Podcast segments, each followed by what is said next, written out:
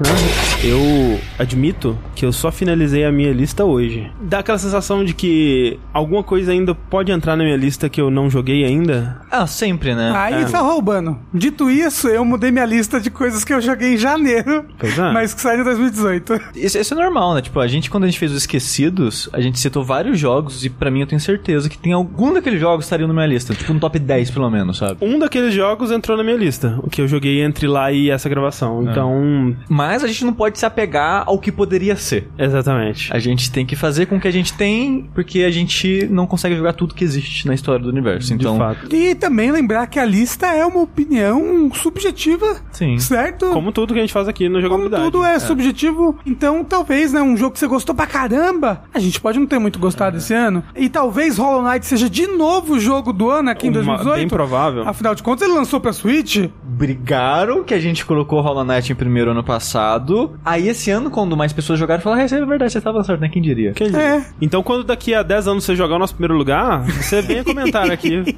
que a gente tava certo. Eu sou o André Campos Eu sou o Eduardo Sushi. Eu sou Rafael Kina. e esse é o centésimo quarto Dash Podcast no Jogabilidade.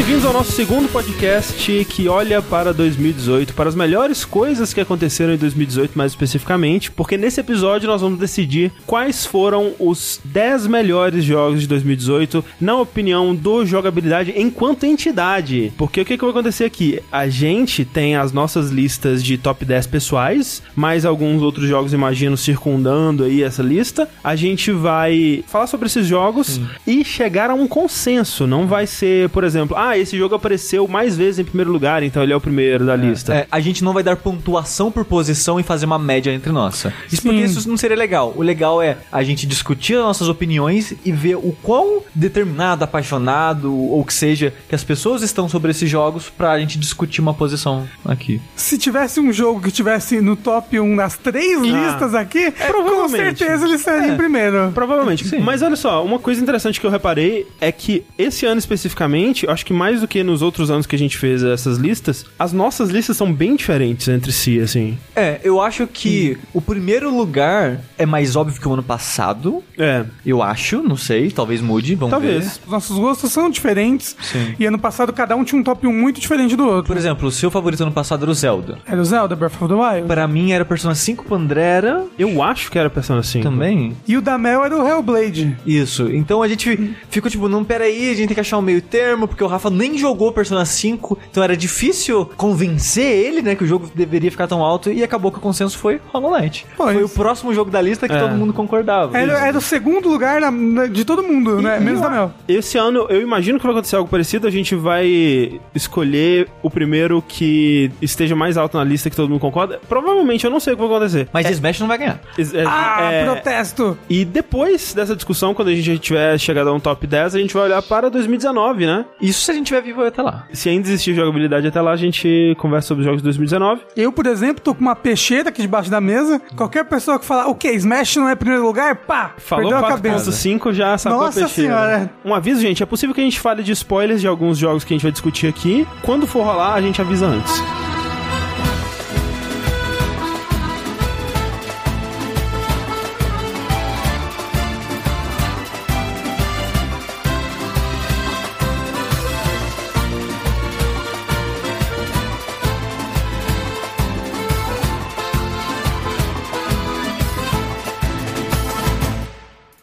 Então vamos fazer assim, vamos começar listando o nosso top 10 e jogos ali adjacentes que estão em volta. Certo? Então, nosso top 10 pessoal. A gente lista esses jogos e depois a gente vai tirando o que, que a gente acha Sim. e tal. Aí a gente deixa um número razoável, ali, uns 15, um pouquinho mais, e aí a gente discute a fundo esses pra determinar posições. Correto. Mesmo. Concordo. Então, ó, vou começar aqui com a minha lista de baixo pra cima, começando dos que não ficaram no top 10. Certo. Moonlighter, Overcooked 2, Full Metal Furies, Vários aí esquecidos no ano, né? sim, Monster Hunter, que só ficou fora da lista porque eu não terminei ele, não joguei mais pra poder justificar a posição dele certinho na minha lista. No caso que você tá falando é Monster Hunter World. E Sword, é. Into the Breach e Frostpunk. Esses são os meus jogos que estavam ali, quase no top 10, mas ou eu não joguei o suficiente, ou alguma coisa aconteceu e não chegou lá. Então, começando meu top 10 com o décimo lugar, nós temos Yakuza 6. Tinha até esquecido que semana passada lança muito Yakuza, né? Em nono lugar, Dead Cells. Em oitavo lugar, Moss. Em sétimo lugar, Astrobot. Em sexto lugar, Return of the Obra Dinn. Quinto lugar, Dragon Quest 11. Quarto lugar, Bloodstained, Curse of the Moon. Terceiro lugar, Minit. Segundo lugar, The Messenger. E primeiro lugar, God of War. Uma boa lista, uma lista honesta, uma lista bonita. Então vou lá pra minha lista, eu acabei fazendo um top 15, colocando tudo em ordem aqui. E você acha isso bonito? Eu acho bonito, mas falando, né, os cinco primeiros que não vão entrar, em 15º lugar, Moss, em 14º, Hitman 2, em 13º, Deltarune, em 12º, Forza Horizon 4, em 11º, A Way Out. Esses são os jogos que eu gostei bastante, mas por uma razão ou outra acabaram não fazendo parte do meu top 10, e a razão ou outra são os jogos que eu vou falar agora. Em décimo lugar, The Red Strings Club. Olha aí. Em nono lugar, Detroit. Esse daí. Vai estar no top 10. Em oitavo lugar, do podcast Esquecidos pra cá, eu joguei mais dele e ele encontrou um lugarzinho no meu coração. Exapunks. Em sétimo lugar, Astrobot. Em sexto lugar, Frostpunk. Em quinto lugar, um jogo que eu terminei ontem, Unavowed. Quero muito jogar ele. É maravilhoso, depois a gente fala mais sobre ele. Em quarto lugar, God of War. Em terceiro lugar, Spider-Aranha. Em segundo lugar, Return of the Obra Dinn. E em primeiro lugar, Red Dead Redemption 2. Que vai ser o primeiro lugar do site, obviamente, né, gente? Vamos lá. claro que não. Agora eu vou falar o meu top 10, então. E vai ser só top 10 mesmo. Porque os que eu esqueci, eu esqueci, gente. Porque o Rafa é preciso. Eu sou muito preciso. Isso. Ó, em décimo lugar, Guacamole 2. Em nono lugar, empatados. Não pode. Porque pode essa regra? O que a gente disse sobre o Rafa ser exato é não é. Então Não já é. tem um, é um top Na, 15 na verdade, já. o top 10 dele já é o top 15. Isso, beleza. Empatados Octopath Traveler com Homem-Aranha. Que eu não sabia decidir qual que eu queria botar na lista. Uhum. Aí ele coloca um outro em décimo. É. Os dois estão em 9 e o outro tá em décimo. Isso. o Rafa não consegue fazer lista. Em oitavo lugar, Bloodstained, Curse of the Moon. Sétimo lugar, Dead Cells. Sexto lugar, The Messenger. Perceba que The Messenger caiu uma posição. Que em quinto lugar, Celeste. Antes do The Messenger e o Celeste estavam empatados em quinto lugar. E ó, eu desempatei os dois. Muita coisa mudou. Muita desde coisa lá. mudou. Quarto lugar, God of War. Terceiro lugar, Monster Hunter World. Segundo lugar, Monster Hunter Generations Ultimate. Em primeiro lugar, Return of the Mentira. Super Smash Brothers Ultimate. não botei Return of the Obra Dinn que eu não, não terminei. Eu joguei bem pouco. Sim, sim. Se eu acho que se eu tivesse terminado, com certeza eu tava no top 10 aqui.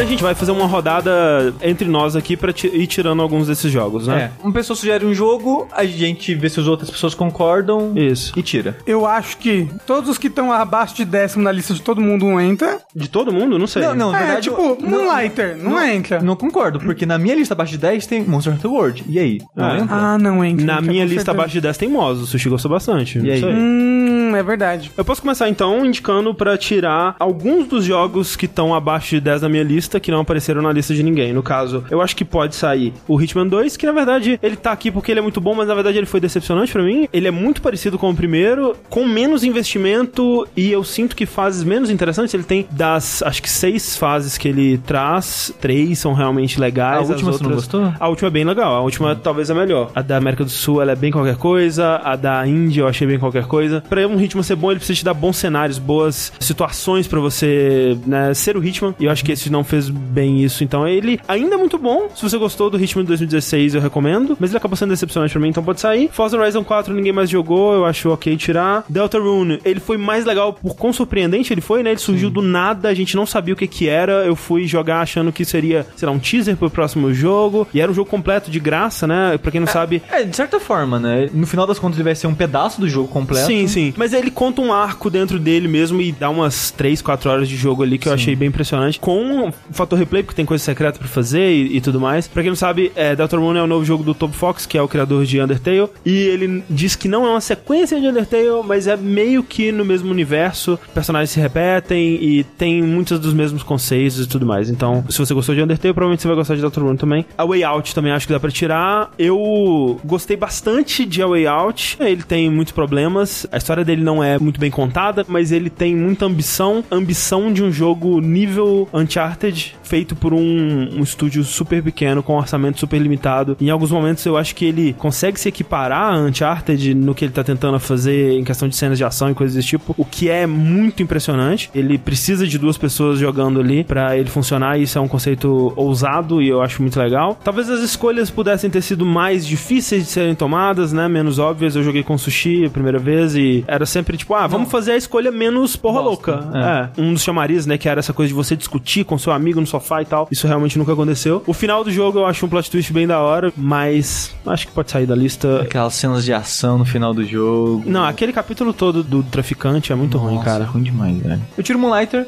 é um jogo que eu gostei bastante, mas eu concordo que ele é um jogo que ele não tá lá ainda, sabe? Ele é um jogo que ele era promissor, mas eles não conseguiram polir o suficiente alguns detalhes, tipo do aspecto da loja, da repetição do jogo e tal. É, eu não sei também o quanto que ele mudou, né, desde lá, porque você Sim. falou que ele hoje em dia ele já é um, um jogo mais incrementado. Então, eles colocaram mais armas, acho que mais chefe, área e coisas do tipo, mas a lógica, As até onde eu mecânicas. sei, é a mesma. Uhum, uhum. Eu acho que ela é o ponto mais fraco do jogo, assim. Apesar de eu ter gostado, eu concordo que ela realmente é o elo fraco do jogo. Então, eu tiro aí Moonlighter. Overcooked 2 eu tiro com pesar no coração, porque foi uma experiência muito legal que eu tive esse ano, mas eu acho que ele não sobrevive, né, às discussões em breve. Eu tiro também Into the Breach, pra tristeza de muitas pessoas. E eu acho que Into the Breach só tá- não tá na minha lista pelo mesmo motivo do Sushi, que eu joguei pouco. Eu gostei muito do que eu joguei, mas eu joguei bem pouco. Eu devo ter jogado, sei lá, umas 3, 4 horas no máximo dele. É, exatamente por isso eu tô tirando ele. Eu joguei mais, eu devo ter jogado umas 8 horas dele, coisa assim. Mas eu sinto que eu nem arranhei a superfície do jogo, da, da experiência de liberar todos os times e aprender as maneiras diferentes de jogar. Porque isso é uma coisa legal dele, né? Cada robô joga completamente diferente do outro. E eu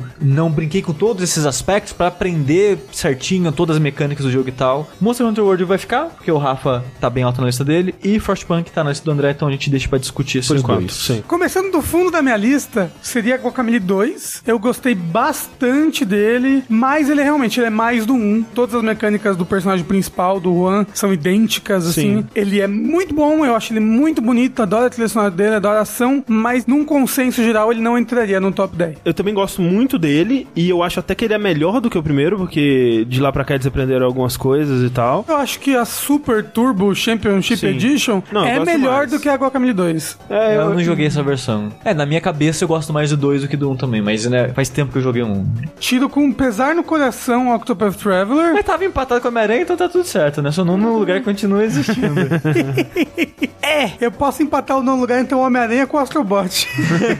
o Octopath eu acho que sai porque é algo que mais só eu aqui gostei de fato ele tem muitos defeitos. Ele só se tornou um jogo bom porque as qualidades dele, pra mim, superam os defeitos dele. Conseguem esconder um pouco, jogar pra debaixo do pano. Jogando então agora que eu tô jogando outro RPG que lançou esse ano, ó, novinho o jogo, que é Tales of Vesperia. Caramba, tanta coisa que Tales of Vesperia faz tão bem em questão de história e de integrar os personagens e deles discutindo e conversando o tempo todo. E isso é algo que o Octopath Traveler falta muito nisso nele. o foda é que, individualmente, os personagens têm potencial. Sim. Quando você tá fazendo o arco deles, a história principal, eles são interessantes, a maioria deles, né? Sim, sim, a história deles é muito interessante também. E seria muito foda essa história tá conjunta, sabe? Porque eles fizeram aquele chefe extra, né? Que tenta juntar meio que a história do mundo em si. E junta, eu acho que fica bem interessante. E se você tá prestando atenção bastante na história o tempo todo, quando chega nesse boss, a sua cabeça explode. Assim, nossa, tava tudo ligado o tempo todo. Só que eles podiam ter feito isso com a história principal, sabe? Eu acho que ia funcionar. Juntar mais os personagens pra justificar melhor esse final extra, eu acho que o jogo seria bem melhor sim. Mas, né? Será que o lance é que tem personagem demais? Será que se tivessem, sei lá, quatro personagens? Talvez. O negócio é que tem personagem demais e o jogo é muito aberto, entendeu? Você pode zerar o jogo se você quiser com um personagem só. Quando você vai ver speedrun, por exemplo, as pessoas pegam dois personagens só. Você criar situações. Então, na história de fulano, o que acontece se você tem na party essa e essa pessoa e aquela outra, entendeu? E aí as ramificações iam ser demais. Por isso que eu acho que ele precisaria de um orçamento monstruoso pra conseguir essa ambição de juntar as histórias organicamente, sabe? Com o mundo aberto, no caso. Isso, com o mundo aberto que é o jeito que ele tem, né? Sim. Mas eu gosto que ele existiu, eu gosto que foi um risco que a Square tomou. Sim, ele é lindo, maravilhoso. isso ele é, a trilha sonora é fantástica.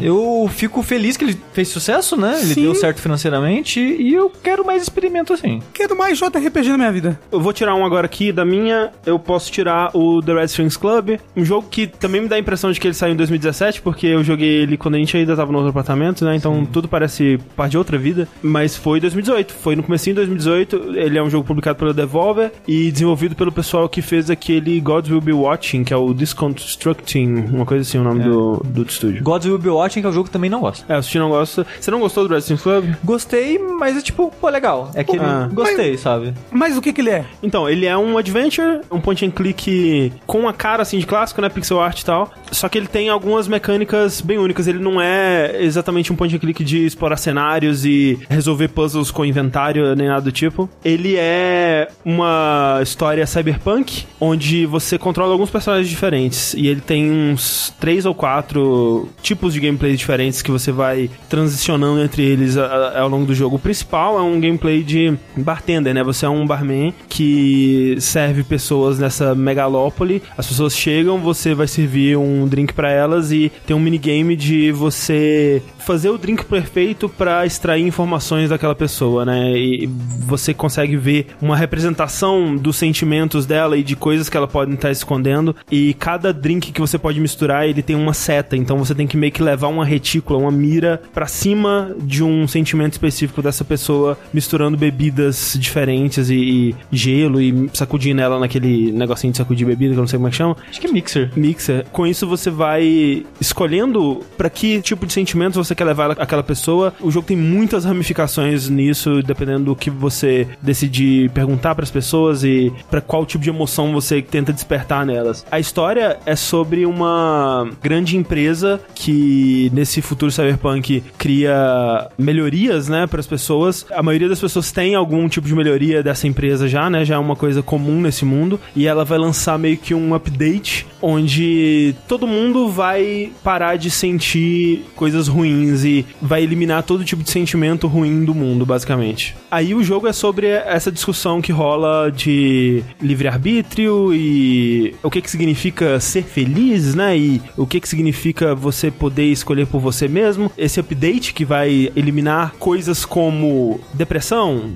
estupros, assassinatos, vai eliminar toda coisa de ruim que o ser humano pode fazer, basicamente. Ele é menos invasivo do que um antidepressivo ou, ou de um remédio para dor de cabeça, por exemplo. Você tá sentindo dor de cabeça, você vai lá e toma um analgésico que impede seu cérebro de ficar pulsando aquela dor para você, comunicando alguma coisa, talvez, que ele queria, gostaria de te comunicar sobre o funcionamento do seu corpo. O quão diferente isso é desse novo implante, sabe? O, o quão melhor a vida poderia ser, ou será que as coisas ruins são também parte da experiência da felicidade, né? Será que a gente vai conseguir reconhecer a felicidade se a gente não tiver a tristeza junto? Ele é um jogo extremamente bem escrito, mais do que a média, eu sinto. Põe essas questões filosóficas pra você responder. Ele pergunta o que você acha dessas coisas e ele aponta onde você tá sendo hipócrita, né? É legal que as pessoas tenham livre-arbítrio. Ah, é? Por que você tá fazendo drink, então, pra fazer elas dizerem coisas que elas não diriam normalmente, né? É um jogo sobre questionar esse tipo de filosofia e ele funciona porque ele é extremamente bem escrito. Ele é bem curtinho, ele, você termina ele umas 4 horas, assim. A minha parte favorita desse jogo foi isso, das discussões pós-fase, digamos assim. A pessoa vai lá falar com você, você tem que extrair informação, aí você passa a informação pra outra pessoa e tal. E na conclusão de cada capítulo, você é meio que interrogado por um NPC pra ele aprender sobre você, sobre o mundo, e nisso você aprende sobre você, né? E, e é um teste pro jogador pra ver o quanto você tava prestando atenção no que tava acontecendo, Sim. né? Então, essas entrevistas, digamos assim, são as melhores partes do jogo pra mim. Pra mim também, é. Que eu falei, eu gostei do jogo, só não destacou tanto assim pra mim. Ele tá no meu top 10 e é um jogo que, se eu não tivesse achado ele tão bom assim, ele com certeza apareceria no outro podcast que é o dos Esquecidos, porque realmente ele não fez muito impacto, ele não chamou tanta atenção e é um jogo que eu gostaria que as pessoas dessem uma chance porque é muito bom. The Red Strings Club. com muita dor no coração, eu corto o Yakuza 6, então. Ok. Ah, você Porque- mesmo falou que nem é um Yakuza tão bom? Não, ele decepciona pelo potencial que ele poderia ter. Ah, Por- por, ser o último da série do Kiryu. Exato. É. Por ser o primeiro naquela engine pro PS4, porque antes passou muitos e muitos anos no PS3, né? A maior parte do Yakuza tá no PS3. E é, enfim, a cidade não tem tela de loading, você pode entrar nos prédios, explorar, as cidades estão maiores, é o primeiro jogo totalmente dublado. Pra quem não sabe, Yakuza é um jogo anual no Japão. É uma corrida, né? É uma corrida, exato. E o estúdio tá fazendo um milhão de jogos ao mesmo tempo. E Com certeza seria um jogo melhor se ele fosse feito em dois ou três anos. Certamente. Tanto que o, eu acho que o único jogo da série Yakuza que teve dois anos, no caso, né, teve uma pausa entre lançamentos, foi o 5. Que é um dos mais elogiados, assim, junto com o Zero. E que era pra ser o último do Kiryu, não era? Ah, era o 3 era pra ser o último, o 4 era pra ser o último. ok. O 6 era pra ser o último. Mas eu acho que o 6 realmente é o último. A maneira que termina aqui, eu Sim, acho que, que dá pra ver que vai ser o último. Ó, enquanto o Kiryu não morrer, pô, Vai saber. sempre tem a possibilidade de não Vou fa- ser o não último. vou falar nada do que acontece nesse jogo. Eita. Fica um mistério. O final desse jogo é muito emotivo. Gostei muito do final dele. Tá? Assim, de, de modo geral, a trama de Yakuza é sempre muito boa, sempre me convence. A do 6, ela tem uma barriga assim no meio que na época que eu joguei me fez ficar um pouco cansado, mas hoje em dia lembrando dele, do começo e do final, aí uma história melhor do que eu dei créditos na época que eu fiz o vídeo, por exemplo. Eu gosto mais dela hoje em dia do que naquela época. Mas, de novo, é o potencial, sabe? É aquilo tipo, caralho, velho, sério, vocês tinham tanto potencial pra entregar uma parada aqui. E, tipo, o combate é o mais cru de todos, que é. Ele tem, mudaram o combate, né? Eles meio que estão começando outro do zero. É a maneira que os especiais, né? Que era parte da graça do combate pra mim, eles diminuíram muito a importância e a relevância deles no combate. Então, tem várias mudanças assim que, a longo prazo, eles vão trabalhar em cima disso e vai ser melhor. Porque, como eu falei, é anual, sabe? Então, é um processo iterativo infinito, Yakuza. Ele tá sempre crescendo e sempre melhorando. E como esse é o primeiro da engine, realmente vai ser o mais cru, assim, dela. Você acha que o combate dele é bem mais simples do que o que o Ami 1, Ele do que tem- o Zero? Ele tem suas vantagens, assim, ele tem um fio mais gostoso, assim, a física dele é mais legal, você sente mais impacto nos golpes, mas ele é mais simples, ele tem menos opções, é menos possibilidade. O que é ruim pra um jogo que é basicamente cutscene, combate, cutscene, combate, cutscene, combate. Quer dizer, ele tem, né, se você for nos minigames, mas os minigames também não são muito bons. Tem uns que são melhores e os, que e os outros. minigames não fazem parte do loop, né, ali do É, gameplay. ele até, eles até encaixam de vez em quando na- dentro da história, mas Assim, pra mim faz parte da diversão andar na cidade, ir nos minigames, fazer a side mission nos minigames de beisebol e de dardos, e no bar, porque tem um minigame no bar que é um minigame de conversa. sim, esse é bem legal. Cada pessoa do bar meio que tem uma história própria e você vai aprendendo sobre aquela pessoa e a vida dela e tal. Eu achei muito legal esse momento do bar. Então ele tem coisas que eu gostei bastante nele, mas fica aquele fundinho amargo assim do potencial desperdiçado. Dito isso, é o meu segundo Yakuza favorito dos que eu joguei até hoje. É, caramba. Eu joguei esses quatro, né, até hoje. O 0, o 6, Kiwami 1, Kiwami 2. Que é o remake do 1, remake do 2.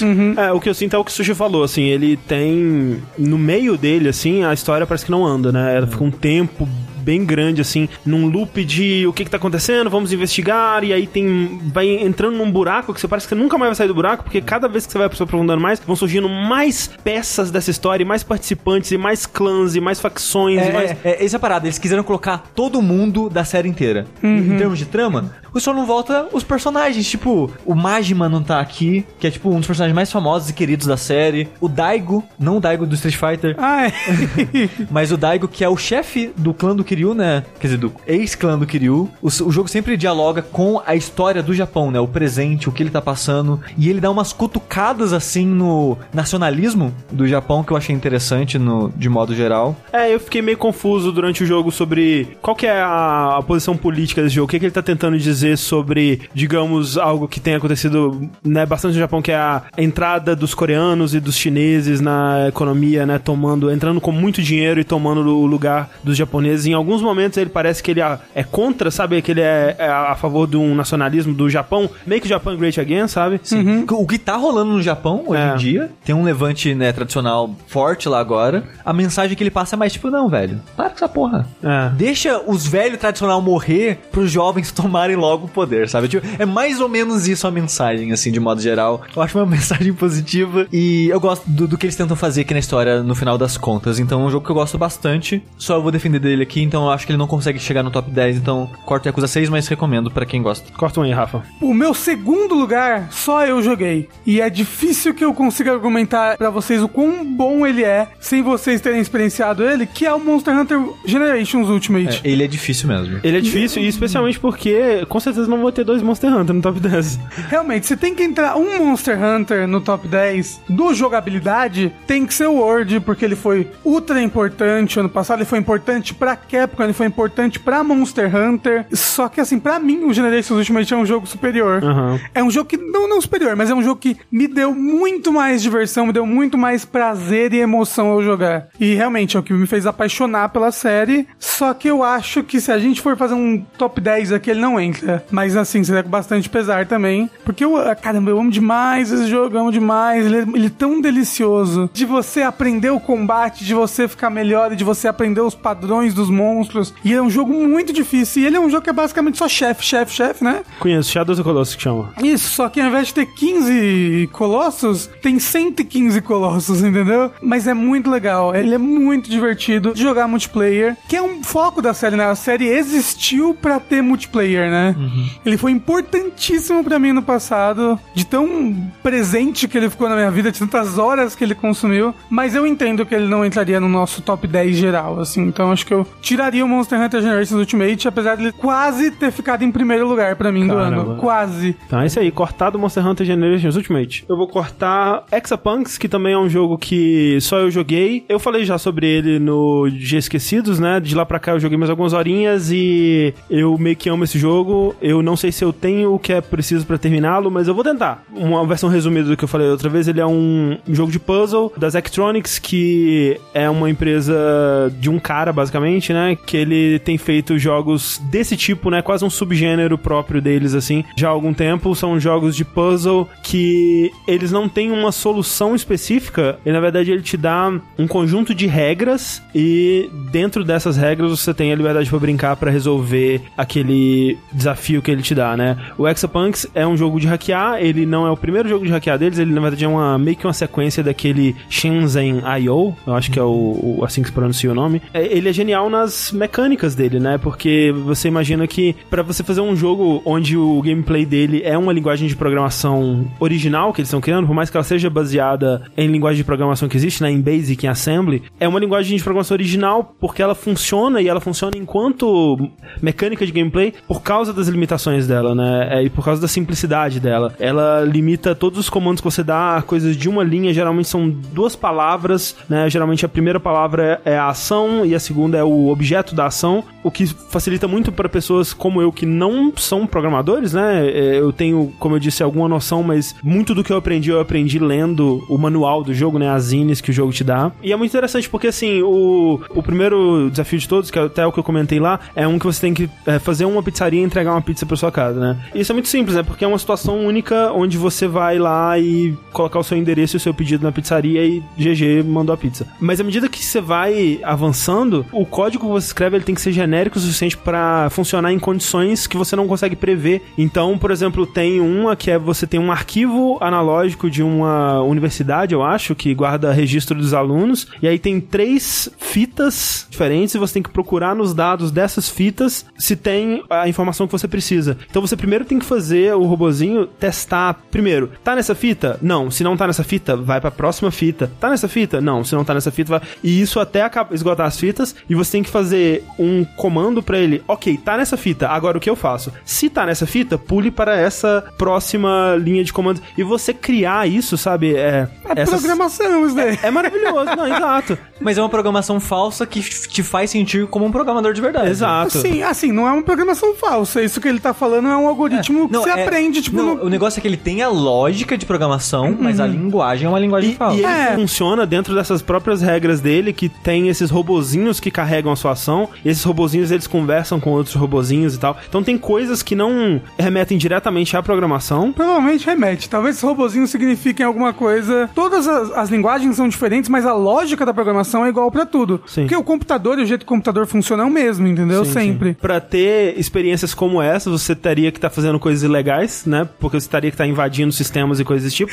e o lance é que tudo tá interligado a uma história maior, né? Então Sim. você tá invadindo essa universidade, extraindo informações e a as coisas vão desenvolvendo fora, né? Ele também tem cutscenes com diálogo e, e bem dublados e tal. Quem tá te dando essas missões é uma inteligência artificial que você inicialmente não sabe qual é o propósito dela, e aos poucos você vai descobrindo. Então tem toda essa intriga em volta que vai contextualizando o que você tá fazendo. A trilha sonora dele é maravilhosa também. Então, além de tudo, ainda tem isso. Exapunks só pra PC, eu duvido que vai sair para outras plataformas, porque você tem que digitar, né? Então, mas como foi só eu que joguei e ele não tá super alto na minha lista, eu acho que a gente pode cortar Exapunks. Então eu vou cortar da lista do Rafa Não, nem vem. Smash Celeste, porque só ele jogou. Porra, não. Na verdade, só ele gostou. Eu gostei de Celeste. Eu acho que Celeste é um jogo tão bom, tão importante em 2018. Ele merece estar na nossa lista. Será que ele vai? Top 10, eu acho que Não ele merece. sobrevive não, hein? Ó, inclusive, pra mim, Celeste ficou acima de The Messenger. Eles estavam empatados em quinto lugar. Porém, The Messenger tem um ponto bem baixo no jogo. É um ponto que várias pessoas deixam de jogar e eu acho que Celeste é consistente, sabe? Por isso que Celeste pra mim ficou na frente. É, eu sou contra cortar Celeste por enquanto. Eu não sei se ele vai ficar na nossa lista, mas eu acho que tem alguns outros jogos ainda que saem antes dele. Vamos ver. O que, que você acha? Celeste. André, defende-se Ana Janaja. Ana Janaja? Ana Janaja. É o Anavald, né? Anavald é um jogo, esse sim, adventure bem tradicional, com exploração de cenário, conversas de árvores de diálogo e puzzles de inventário e coisas desse tipo. Publicado pela Wadjai e desenvolvido pelas mesmas pessoas que fizeram o, a série Blackwell, né? Que a gente até comentou no, no cast passado. Só que agora eu joguei, né? Na cast de Esquecidos eu ainda não tinha jogado. Começa o jogo com o seu personagem sendo exorcizado, basicamente. E aí, nesse momento, você escolhe se o personagem é um homem ou uma mulher e qual é a profissão dele na vida. Eu acho que tem policial, bartender ou ator. E esse demônio tá em você há mais ou menos um ano, e nesse um ano ele foi tocando terror, né? E essas pessoas estavam atrás justamente de exorcizar esse demônio. Você descobre que essas pessoas elas fazem parte de uma organização chamada Anavald, que é meio que a polícia do sobrenatural, basicamente assim. É um grupo de pessoas místicas, algumas humanas, algumas não humanas, né? Tem uma mulher que ela é uma Jin, né? Um, um gênio, assim. E um cara que ele é um mago do fogo. O jogo se passa em Nova York nos tempos modernos e nos últimos séculos eles pararam de recrutar pessoas porque tinha muito pouca atividade, né? Geralmente, tipo, em um mês eles tinham uma coisa pra resolver, era uma coisa super simples. Só que de repente, atividades sobrenaturais voltaram e eles estão quase todo dia tendo que fazer alguma coisa. Dentre essas coisas estão as peripécias desse satanás. Agora que você teve um, um contato com o sobrenatural e foi, você foi tocado pelo véu, como eles falam, você é convidado pra fazer parte, né? E ajudar a investigar. Afinal de contas, você tem um- uma conexão com esse demônio, pode ser mais fácil pra você ajudar a investigar ele. Então é exorcizado, mas não é destruído. bicho. Não, ele foge, ele sai do seu corpo e, e foge por aí. Então você vai indo nos lugares que esse demônio visitou e você vai tendo visões de coisas que aconteceram lá e você vai encontrando as pessoas e os, as consequências do que esse demônio fez. Então é um jogo. E é um adventure. Ele é um adventure. Point and click tradicional no estilo dos jogos da LucasArts. A estrutura dele é essa. Você acorda nos escritórios da Ana Vald, você conversa com a galera, vocês têm uma reunião sobre o que aconteceu na missão passada e vocês partem pra uma missão. E geralmente você pode escolher de uma lista de algumas missões que você tem. Você vai no lugar específico da missão, que é geralmente um bairro de Nova York. Você investiga, conversa com as pessoas, resolve puzzles e no final você geralmente tem que tomar uma decisão moral do que fazer pra resolver aquele caso, né? E tem algumas decisões que são mais simples, outras são bem tensas, né? Se você não quiser saber absolutamente nada sobre o jogo, pula uns minutinhos, mas só pra mostrar o tipo de coisa que ele te propõe. Uma das missões ocorre num bairro que tem muita arte acontecendo. O bairro tá todo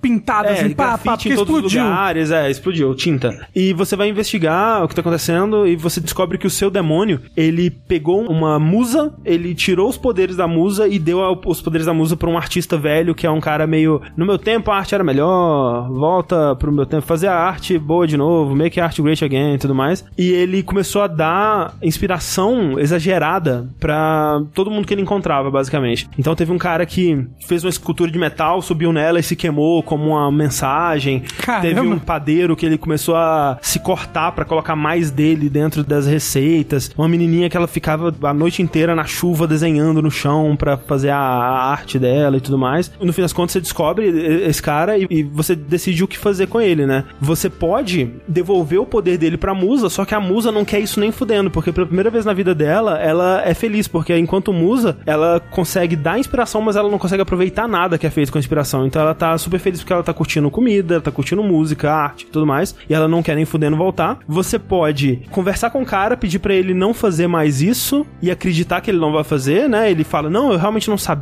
desses poderes, agora que eu sei, eu prometo que eu vou ser bonzinho". Ou você pode matar o cara. E assim, essa foi uma que eu fiquei realmente alguns minutos porque especialmente porque quando você pergunta para ele, ó, oh, a gente pode acreditar em você, mas você disse aquela vez que você achava que o cara ter tacado fogo nele mesmo em cima da escultura era um triunfo da arte. Você acredita nisso ainda? E o cara ele pausa, ele titubeia por um instante assim, sabe? Antes de falar: "Não, não, eu vou ser diferente". Essa titubeada me deixou com muita dúvida assim, sabe? Aí Então, você atirou na cabeça dele. eu fiz alguma coisa. Ele parece muito que ele é baseado em alguma coisa, porque ele tem um universo com suas próprias regras, muito rico e muito cheio de histórias prévias e relações pré-estabelecidas entre raças e seres e esse tipo de coisa. Ele é muito legal também no que tange as possibilidades, né? O, o- o replay dele, digamos, porque quando você vai pra uma missão, você tem que escolher de um grupo que ele vai cada vez crescendo mais, porque você vai recrutando mais pessoas pra sua party, você tem que escolher você e mais duas pessoas, né? Cada uma das pessoas, elas têm habilidades próprias e coisas que ela pode fazer ou não. Tem um cara que é um médium, tem essa Jean que ela detecta se a pessoa tá falando mentira. Você tem ah, um, interessante. o cara que é o mago do fogo, que ele tem contato com a dimensão do fogo. Tudo que é consumido pelo fogo vai pra essa dimensão. Então, se alguém queimou um papel, ele pode encontrar o papel dentro da dimensão do fogo e ler ele, que eu achei um conceito muito maravilhoso. Ele encontra o cara que se matou? Não, ele só pode encontrar coisas não orgânicas, tem essa regra. Mas ele pode encontrar coisas que esse cara queimou, por exemplo. E o interessante é isso, que todas as missões, elas são feitas pra você poder resolver com qualquer grupo que você criar. E é muito bem feito no sentido de que, por exemplo, tem uma personagem que você pode escolher que ela é uma policial também. Então, se você encontra algum policial na missão, o policial reconhece ela, eles têm um diálogo único. Se você encontra um espírito, só o médium pode falar com ele e você vai ter possibilidade de resolver aquilo de um jeito específico. Então ele é muito bem feito. Ele me lembra um pouco o Chrono Trigger, que tipo, os diálogos mudam dependendo de quem tá na sua party, cada um vai poder complementar a- aquela conversa com informação diferente, dependendo da personalidade dele. E, Assim, eu, eu quero mais coisas nesse universo, sabe? Se a quadrilogia do Blackwell serve como base, eu acho que vai ter mais jogos, né? Sim. Eu gostaria de manter ele na lista, apesar de ele não estar na lista de vocês. É que ninguém mais jogou, mas assim, por você falando dele, eu acho que talvez a gente não corte ele agora, não. É, eu, se eu tivesse jogado, talvez estaria na minha lista, pelo que você tá falando. Talvez. Mas ao mesmo tempo é difícil eu defender um jogo Isso. que eu não joguei. Sim, eu não sou muito de adventure. Vamos conversar então, André, sobre Detroit. Tá bom, Detroit. Você consegue defender ele pra ficar na lista do top 10? É foda, não muito assim, porque na verdade Detroit ele é um jogo que ele é um terço bom, né? Porque Ele são tem- três personagens São três controla. personagens. Um deles é horrível, que é o Marcos. Tudo com o Marcos é horrível. O Marcos é o, Jesus. rebelde? É o Jesus, é o Android Lives Matter, né? Tem a Kara, que é legal, mas é um, não uma novelona, um dramalhão, sabe? Nossa, é muito novela Um mexicana. dramalhão que só David Cage. Mas, cara, a parte com o Connor, né? Que é o, o android Detetive. enviado pela Cyberlife, sim, o android detetive, com o parceiro dele, né? Com o Hank. Parceiro humano que odeia robôs. É uma história de investigação muito legal, que você vai nas cenas do crime e tenta en- entender o que aconteceu ali. E a relação entre os dois é muito boa, porque tem esse atrito inicial que eles começam se odiando, mas é muito crível o jeito que a, a relação deles e a amizade deles vai desenvolvendo. O Hank é um, um personagem meio trágico, mas não de um jeito super dramático. Eu acho que isso consegue ser feito pelo ator que faz ele, que manda muito bem, né? O, o Clancy Brown. O ator que faz o Connor também, ele, ele eleva muito essa performance mais pra além do que o David Cage provavelmente queria. E por entrevista ele fala que muito do que ele e o Clancy Brown fizeram foi improvisação e foi até coisas que o David Cage não queria que eles fizessem. E ele, Por isso que ficou bom. Exato. Então a relação dos dois ela é muito incrível, ela é muito interessante. Você realmente tem essa sensação, sabe? Que tá todo mundo em risco o tempo todo. E de fato tá, porque em quase toda cena o seu personagem pode morrer e você simplesmente não joga mais com ele. Exceto Connor, que né, tem vários modelos de Connor e ele sempre vai voltando.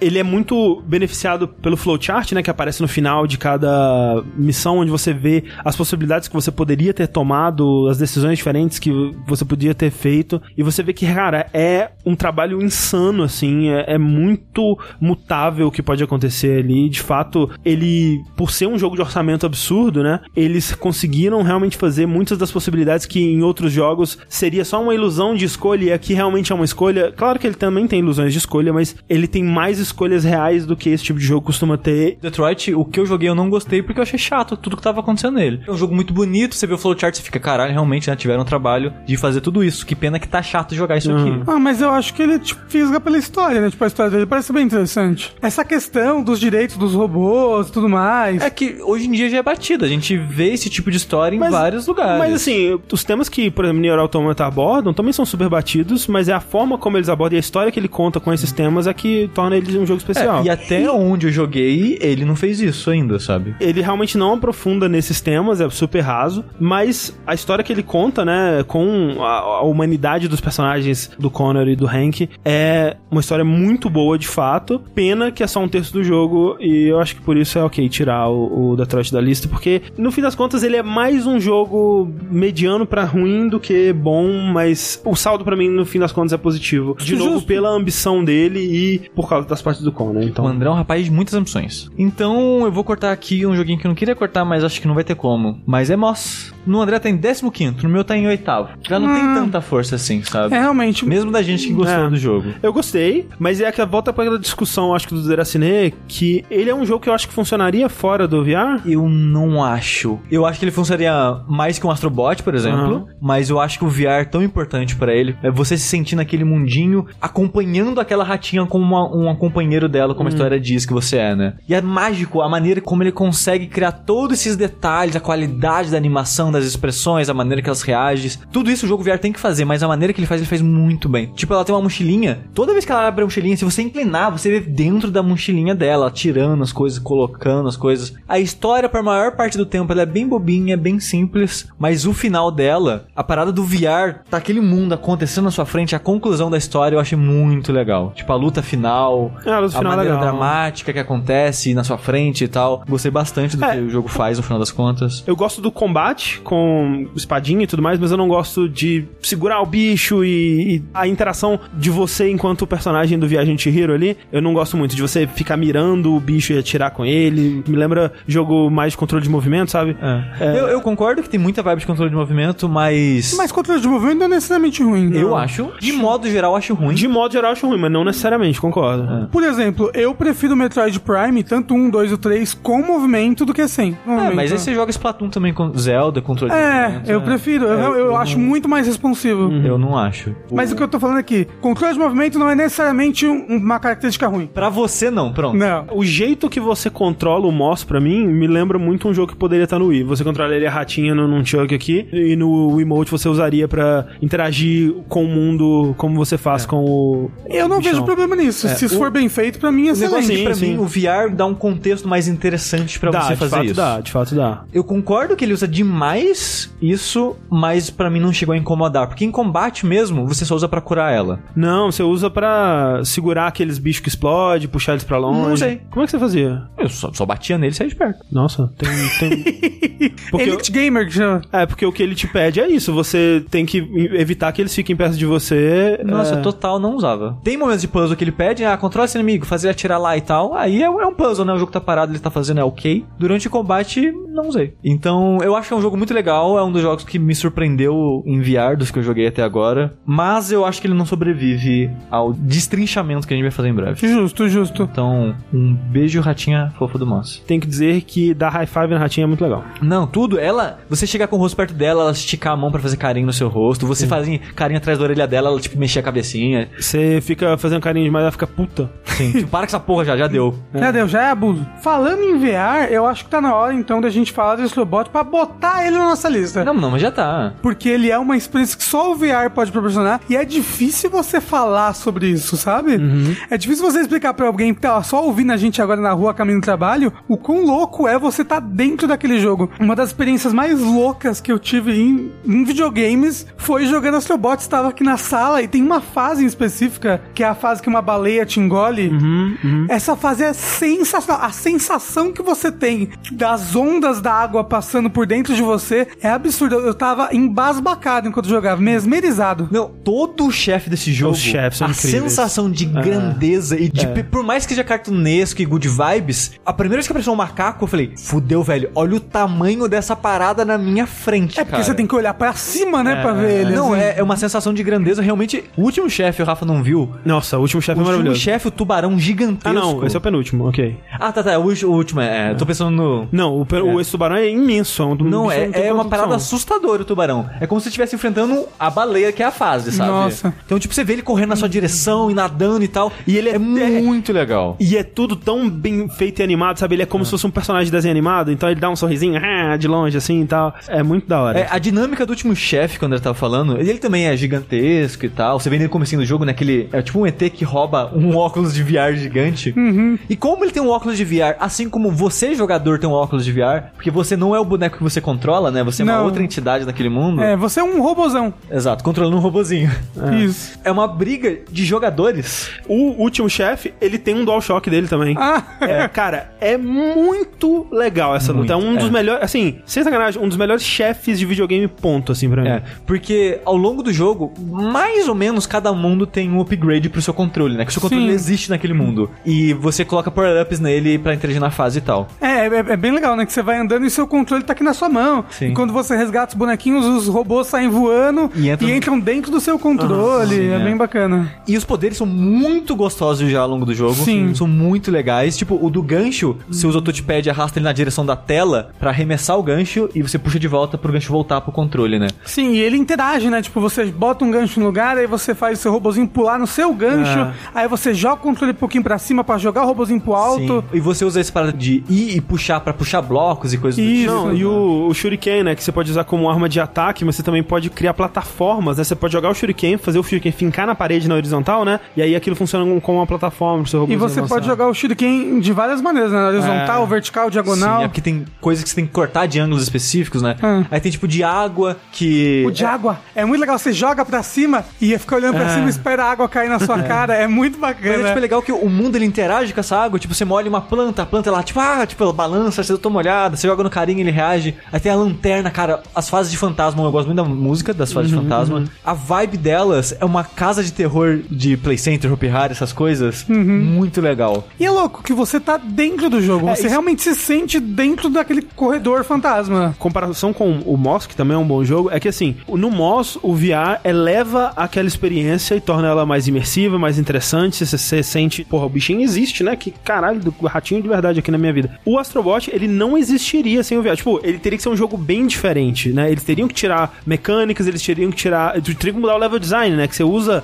as possibilidades do VR em. É, seria em outro várias- jogo. Seria outro jogo, exatamente. Sim. E o lance é esse. Eu acho que sem o VR, o Moss seria um jogo da hora. Seria um jogo de plataforma maneiro, com um personagem muito bem animado e tudo mais. Além dessa parada do VR, o Astrobot, ele é um jogo de plataforma sensacional, sabe? De excelentes ideias de gameplay, excelentes mecânicas, excelente level design, excelentes chefes. É Um mundo que ele não é exatamente o mundo mais cheio de personalidade, Mas tem muito carisma, sabe? É. Ao mesmo tempo. Matei esqueleto dos robôs. Achei errado. é verdade. Sempre fala das plantinhas, que você olha, você é uma plantinha. Aí você olha pra ela, ela olha pra você, você chega perto, ela chega perto de você. Com fase do calor, ela fica banando com a folhinha, sabe? Tô com calor. Tem a paradinha que você sopra, né? E o, o VR ele tem um microfoninho, então ele sabe quando você sopra de verdade. Ah, era isso? Porque várias vezes ele pedia pra eu soprar e eu soprava e eu falava, eu tô sendo estúpido, ele tá me enganando. Não é possível, como é que ele sabe que eu tô soprando nessa caralho? Ele tem um Ele microfone, tem um não microfoninho, sabia. então ele sabe que você tá soprando e, e o seu sopro empurra coisas, né? Você tem que dar uma cabeçada nela. Tem que dar várias Toda cabeçadas. Não vou dar cabeçada nele. Não, tem um inimigo que ele ele joga uma bola de futebol pra você e você tem que dar uma cabeçada na bola pra devolver pra ele. Isso é muito bom. Tem uma fase da água, a primeira vez que você sai dela. Quando você sai, você tem um musgo, né? Uma, uma, uma planta na sua cabeça e fica tampando sua visão. Você pode sacudir a cabeça pra tirar ela. É. Tem várias dessas brincadeirinhas que ele usa com VR. Muitas dessas são só pra fazer você se sentir mais né? imerso e, e divertido ali. Mas muitas também são mecânicas, né? E eu acho legal porque, como eu, eu compartilho mais da opinião do Sushi, de que controle de movimento geralmente não é muito legal. Ele usa pouco, eu sinto, né? Mas O- eu gostei de todos os momentos. Ah, eu acho que ele usa bastante e usa bem. Não, É, é, não, coisa eu- de sacudir, eu falo, sabe? Ah, Porque tá, não, mas por exemplo, mira- você mira Não, tudo com controle de movimento. Mirar é ok, eu acho. né? Você joga as um- coisas é, tem um com controle de movimento. É. Você tem que levantar às vezes pra olhar uma coisa que tá no alto, você tem que rodar 360. É você tem isso, que- é. Porque o mundo ele existe em volta de você. É. né? Então pode ter uma coisa que tá literalmente atrás de você. assim. Não, tem segredos que estão no alto. Eu, eu- Ah. eu literalmente tive que levantar da cadeira pra botar minha cabeça num buraco assim e sair olhando assim ao meu redor. Eita! Então, tipo, ele é muito legal, ele é ultra imersivo. Sim. Já falei várias vezes aqui, quem acompanha o já sabe, eu não sou tão fã assim de jogos de plataforma puramente de plataforma. Uhum. Mas esse é um dos melhores que eu joguei. Ponto. Nunca um jogo me proporcionou a experiência que ele me proporcionou naquela fase da baleia. É é uma fase, pra explicando pro pessoal que tá ouvindo, que você tá dentro de uma baleia. A baleia é tipo um, um corredor enorme, Já né? Basicamente escuro. Um quê? Jabu Jabu Belly. Isso, Ou mas já- Pinóquio. o Pinóquio ou o Jonas, Sim. né? Vamos fazer a referência bíblica aqui. Esse é um podcast católico. Mas dentro da baleia, ele tem um nível de água. E o nível de água fica subindo e descendo, mas principalmente tem ondas dentro. Hum. Então, conforme você tá andando dentro da baleia, as ondas vão vindo e passando por dentro de você. E eu não sei, me dava uma sensação de que ondas estavam batendo em mim. Eu não sei o que tava acontecendo. Eu falei, caramba, por que, que meu cérebro tá me enganando desse jeito? Porque você vai flutuando junto com elas, É, né? tipo, dá uma sensação de que você tá dentro da água. É, é absurdo, é absurdo. Muito legal. Uma pena que só 10 pessoas jogaram esse jogo. É. Mas eu acho que ele merece estar na lista. Merece, eu com acho- certeza. Eu acho que ele merece estar alto ainda. Eu acho também. Mas voltando pra eliminar, que a gente tem que eliminar logo as coisas, eu acho que eu vou talvez tirar Dragon Quest, porque eu acho que eu vou ser a única pessoa que vai defender ele aqui. Tem muitos jogos aqui ainda. Ele me surpreendeu muito, eu não esperava que eu fosse gostar tanto dele. Ele é aquele jogo que ao mesmo tempo que jogar ele é good vibes, porque ele é um jogo simples, o combate não é muito difícil, você não precisa grindar, se quiser você pode evitar a maior parte das lutas. A história, por boa parte, os personagens são bem humorados e felizes e tal, mas ela não é boba, sabe? É é uma história que ela tem momentos sérios, ela se leva a sério, os personagens entendem essa consequência, então eles conseguem ser good vibes, mas sem esquecer o risco que eles estão passando, sabe? Eu acho que ele faz um bom equilíbrio nessas coisas. O design dele eu concordo que é a parada que mais dá preguiça, né? Porque a Toriyama sendo bem Toriyama. É, mas eu acho que é questão de gosto. Eu acho Mas legal. foi ele que fez mesmo? O character design e os monster design, sim. Não, os monstros design estão aí faz sempre, Sim, né? mas- mas tem e o character design é o Goku, gente. Não, mas ele faz eh, os personagens originais, sim. pro jogo, sim. É. Assim, eu tinha muita preguiça antes de jogar. E os personagens, eu não acho nada especial. Os monstros, eu adoro Ah, eles, sim. cara. Eles têm muita personalidade no design deles. E eu fiquei surpreso que a maior parte deles foram criados pra época do Nintendinho. E a maneira que eles adaptaram aquele sprite pra 3D e animaram aquele ser pra existir naquele mundo é maravilhoso. É, É vale... sim, e é um processo isso, né? Sim. Porque não, esse não é o primeiro Dragon Quest Exato. 3D que Sim, existe. Sim, Mas foi o primeiro que eu joguei, foi aqui que eu me encantei, sabe? Então por isso que eu tô apontando isso. E eu acho muito fascinante que tem uns que do começo do jogo, pra ser mais fácil, tem uma chance do inimigo não atacar. Então, por exemplo, tem um no, no jogo que é tipo um, um polvinho. Aí ele ah, não vai atacar. Ele começa a desenhar com a tinta dele, sabe? Fazer desenho no chão. Quando você dá status sleep no monstro, cada um dorme de uma maneira diferente, né? Tipo, sabe, um Zzinho na cabeça dele, sabe? Então, a maneira que aquele monstro se posiciona e se movimenta e reage às status e tem esses momentos de pausa e tal. Sempre que eu vi um monstro novo, eu ficava feliz. Eu queria ver como que aquele monstro ia se comportar, sabe? Mas eu acho que o ponto forte pra mim mesmo é a história do jogo. Eu gostei bastante dela, gostei bastante dos personagens. E é por isso que eu desgostei do pós-game, né? Que depois você termina, você pode continuar. Fica coisa em aberto, né? Você fica, o que é aquilo? E aquelas coisas que eu vi, aquelas ruínas e as runas e tal. Tudo isso do pós-game, que ele coloca mais elementos no jogo. Só que ele meio que joga fora todo o processo de desenvolvimento de personagem da história principal, sabe? Como assim? Ele é, a- Dá um anime, anime acontece e tudo é ignorado. Eu só não vou entrar em específicos pra não dar spoiler da história, que é muito difícil falar sem dar spoiler. Eles juntam as sete esferas do dragão. E então eu fiquei bem decepcionado com o pós-game, mas o pós-game é só pós-game. O jogo principal tava ali e eu gostei bastante dele. Ele hoje em dia é um dos meus JRPGs favoritos da vida, assim.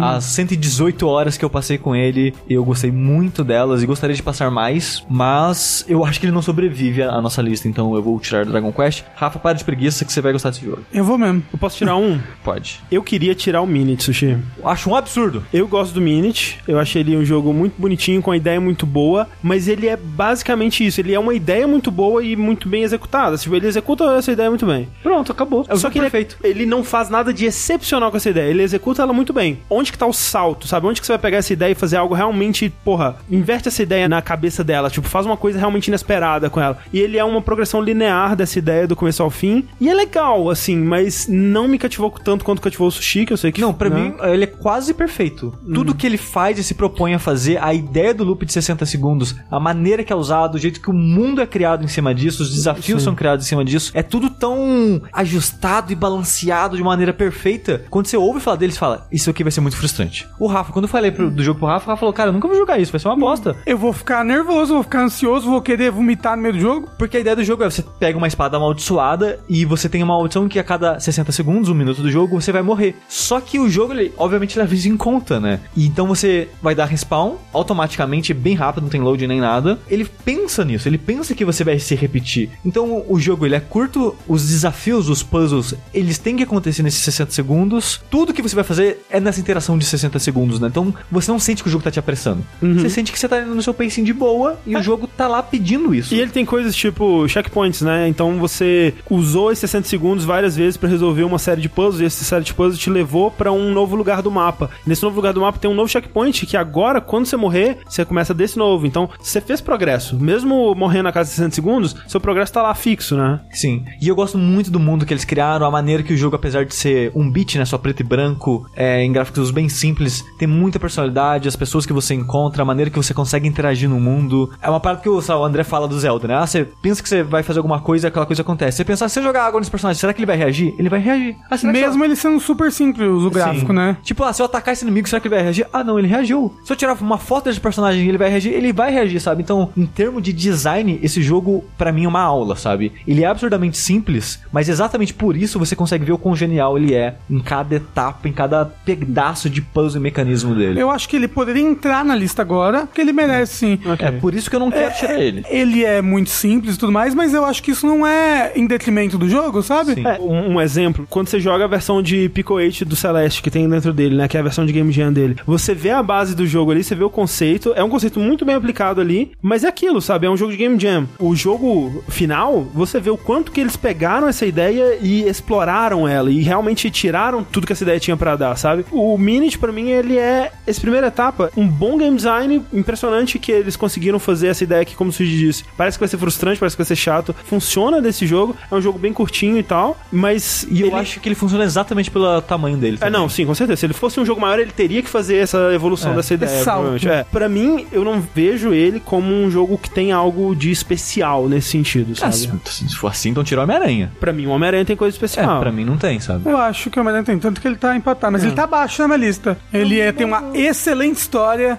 ele é o melhor seriado já feito de um super-herói.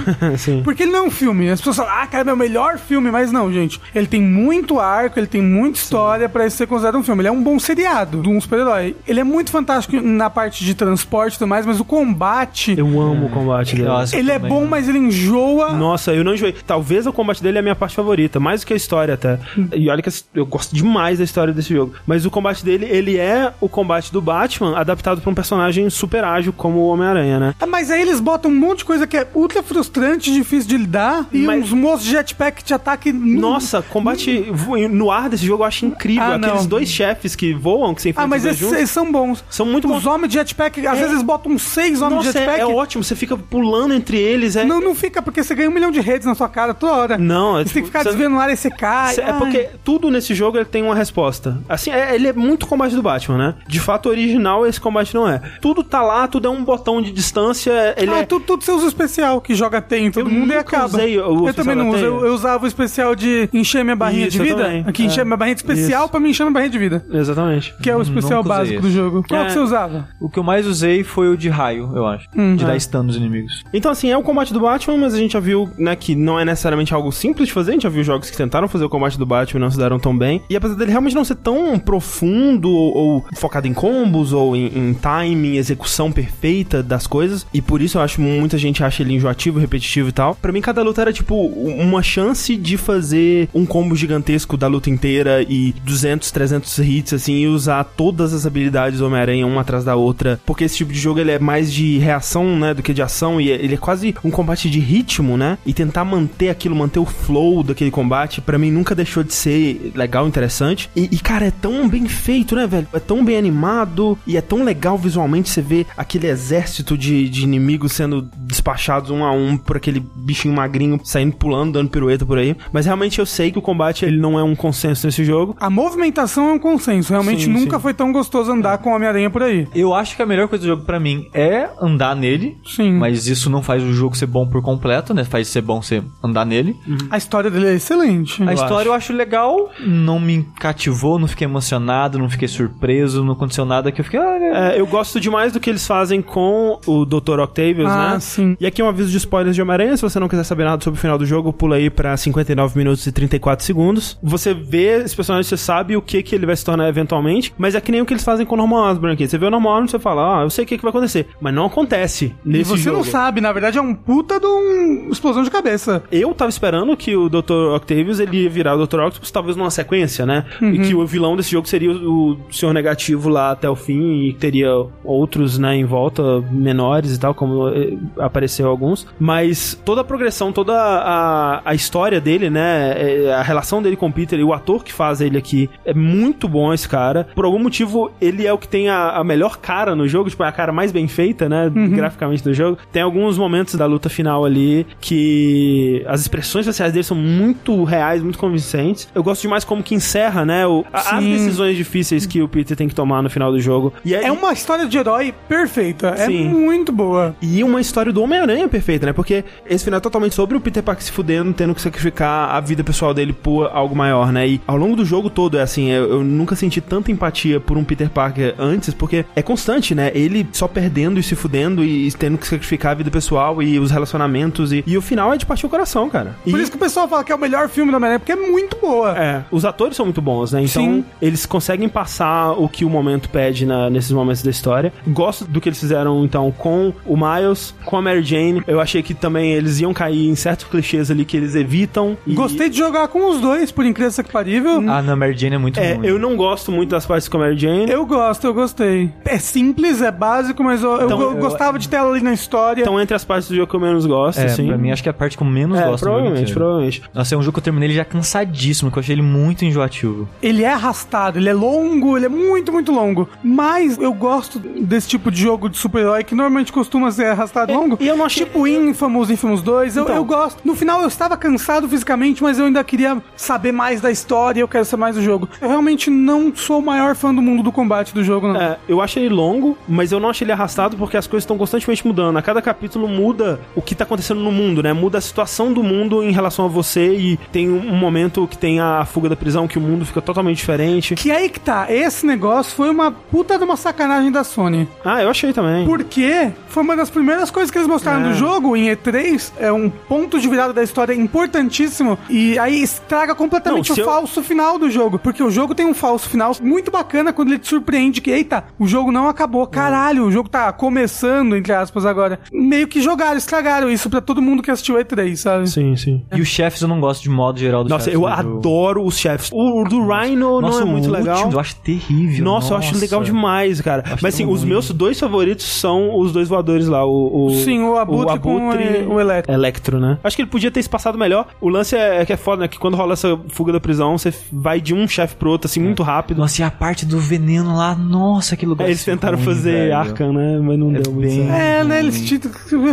Mas assim, eu acho um jogo bom, mas pra mim não entra. Tipo, que nem eu falei, eu tenho um top 10, mais uns em volta, e eu prefiro todos esses a ele. Mas eu acho que ele entra, assim, no top 10, e se ele for arrastado, foi arrastado, mas É, acho que entra. Se Minute tá aí, Homem-Aranha tem que estar também. Eu também acho. Eu vou cutucar um, um vespeiro aqui. Não, não, não, não, não, não, não. Não, o não. André vai tirar o Messenger, obviamente. Vocês acham mesmo que Bloodstained tá no top 10? Porra, Eu pra acho. mim, sem dúvida. Mas é aquela mesma coisa. Ele é um jogo simples, ele é um jogo que ele não faz nada de novo, mas ele faz tudo muito bem. Ele é um jogo maravilhoso de se jogar, ele é lindo. Um jogo não precisa de ambição pra ser bom. Sim, sabe? eu também não, acho. Eu acho que não. Não precisa ser grandeza ou coisa do tipo. E o tipo de jogo que o Bloodstained, o Curse of the Moon, é, eu acho que ele é o melhor do que eu joguei do gênero até hoje. Será que ele é melhor que Castlevania 4? Melhor que a Semana 4, mas talvez ele não seja melhor pra mim do que o Round of Blood. Mas eu Ah, tô não, ah, não, comparando é. com Castlevania 8 bits, no caso. Ah, não, é porra, mas é até injusto Não, você mas comparar. Até, mas até jogo 16 bits do que eu joguei. O Round of Blood eu só joguei o remake, eu não joguei o antigo. Ah, Do remake eu colocaria ele acima do remake ainda. É difícil falar dele porque ele é um jogo simples que faz muito bem o que ele faz. A- Sim. Essa experiência da progressão no jogo de ação e plataforma, o tipo de desafio que ele faz, a maneira que ele faz os combos, os caminhos alternativos, as histórias alternativas e finais, o mundo dele, os segredos, é muito. Mas é aí que tá. Eu acho que ele é um bom exemplo em cima do Minit, do que eu tava falando. Porque ele é simples, mas ele explora essa simplicidade, sabe? Até o Ele- máximo que ele consegue. Ele se baseia, né, num jogo 8 bits, mas ele vai muito além. Como você falou, ele tem a coisa dos caminhos, o design de chefe deles eu acho muito legal. Não, eu gosto de todos os Não, chefes. pau no cu daquele chefe que fica no alto do navio, filho da puta, chefe insuportável. Nossa, é fácil demais. Eu morri umas É 150 só eu por vezes. cima né? dele. Eu morri bastante, mas é um chefe de você descobrir Não, tem vento. a resposta pra cada ataque que ele dá. Que sabe? ódio de coisas com vento. Ai, eu odeio fase do gelo. Fase do vento é muito pior que fase do gelo. Depois que você Vamos aprende os combos, tipo, de congelar o inimigo e dar uma machadada, tem um caminho que é o mais fácil, que você precisa de todos os personagens ou um em específico. Que é o que o esqueletinho aponta. Exato. Se perdeu esse personagem, não faz mal. Tem outro caminho. Se você tá fazendo uma rota, ó, spoiler já, né? Eu achei muito legal que ele tem finais diferentes, mas ele nunca te avisa que ele tem final diferente. Ele nem te avisa dessas opções aí. É, eu não nem- sabia é, que dava pra exato. matar os personagens. Isso, parece que não é opção. O jogo tá te avisando pra você conversar, eu vou conversar com os personagens. Você conversa, ele entra no seu grupo. Mas você não precisa conversar com ele. Você pode ir embora e não ganhar nada. Você vai terminar o jogo só com o samurai básico do jeito que ele começa. Ou você pode matar o personagem. Se você atacar ele, você mata e você rouba uma habilidade dele. E o seu personagem no final fica roubadíssimo.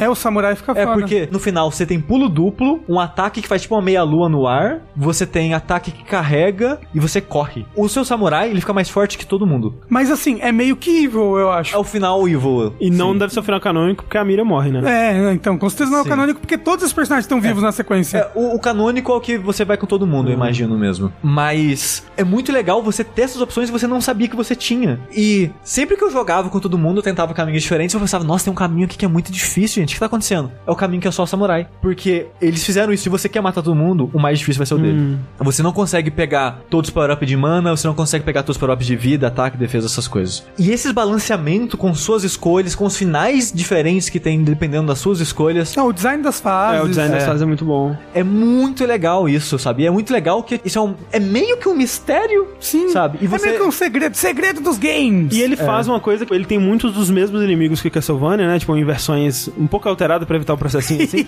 mas não tanto, né? Mas ele faz algumas modificações pra elas ficarem menos escrotas, sabe? Porque tem muito Sim. inimigo de Castlevania que é escroto pra caralho. Então ele aplica um design mais moderno nos inimigos, no level design e tudo mais. É um jogo que faz referência, mas com o aprendizado moderno, digamos assim, né? Sim. Então é. E muito bem feito ainda por cima, né? Só para as pessoas não ficarem confusas, esse Bloodstained não é o jogo principal do Kickstarter. Ele é um jogo bônus que foi desenvolvido pela Inti Creates, É. que ele é 2D estilo gráfico Nintendinho, tipo um Castlevania 3. E é foda que esse jogo bônus provavelmente vai ser melhor que o Exato. jogo. Velho, o jogo final não parece bom, velho. Não, não. Não, mas vai ser bom sim. Dead Cells. É, é, É gêmeos que chama.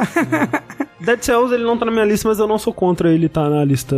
Porra, eu acho que ele merece estar no top 10 também. É. O jeito como ele conseguiu algo que muita gente tem tentado aí e falhado miseravelmente, que é misturar geração procedural de fase com Metroidvania, e ele conseguiu isso bem com uma fórmula dele aí. não é o Metroidvania. Não é o Metroidvania, mas é pegar elementos do Metroidvania e Sim, botar numa sim. geração procedural, num Sim. roguelike, roguelite, né? Ele é um jogo muito gostoso de jogar. Muito. E realmente teve boas sacadas de misturar as influências dele. Ele é lindo. Ele é muito bonito, gosto da arte dele, das animações e tal. Mas eu não sei, é um jogo que eu joguei só um pouquinho e me dei por satisfeito, sabe? E ele tá na minha lista porque ele faz muito bem o que ele faz, apesar de eu ter enjoado rápido dele. Eu sou ambivalente. Eu, ele não tá na minha lista, como eu disse. Eu gosto dele. Mas é aquela coisa, toda vez que eu passava, sei lá, uma, duas horas jogando essa porra e eu morria, eu falava, ok, eu nunca mais vou jogar. Mas é que normalmente eu, eu passava duas horas jogando e eu morria, mas eu peguei um monte de coisa nesse caminho que agora, quando eu jogar de novo, eu vou fazer outras coisas, entendeu? É, mas- E seguir por outros caminhos. E a ideia, eu acho que o principal é, a ideia de jogar mais uma vez, de passar mais uma hora pra essa coisa toda, foi cada vez mais me desgastando e eu, eu pensava assim, não, agora eu vou deletar ele do meu console. E isso não se realizou por algumas vezes, mas eventualmente eu falei, ok. Eu acho que seria mais bem utilizado isso num-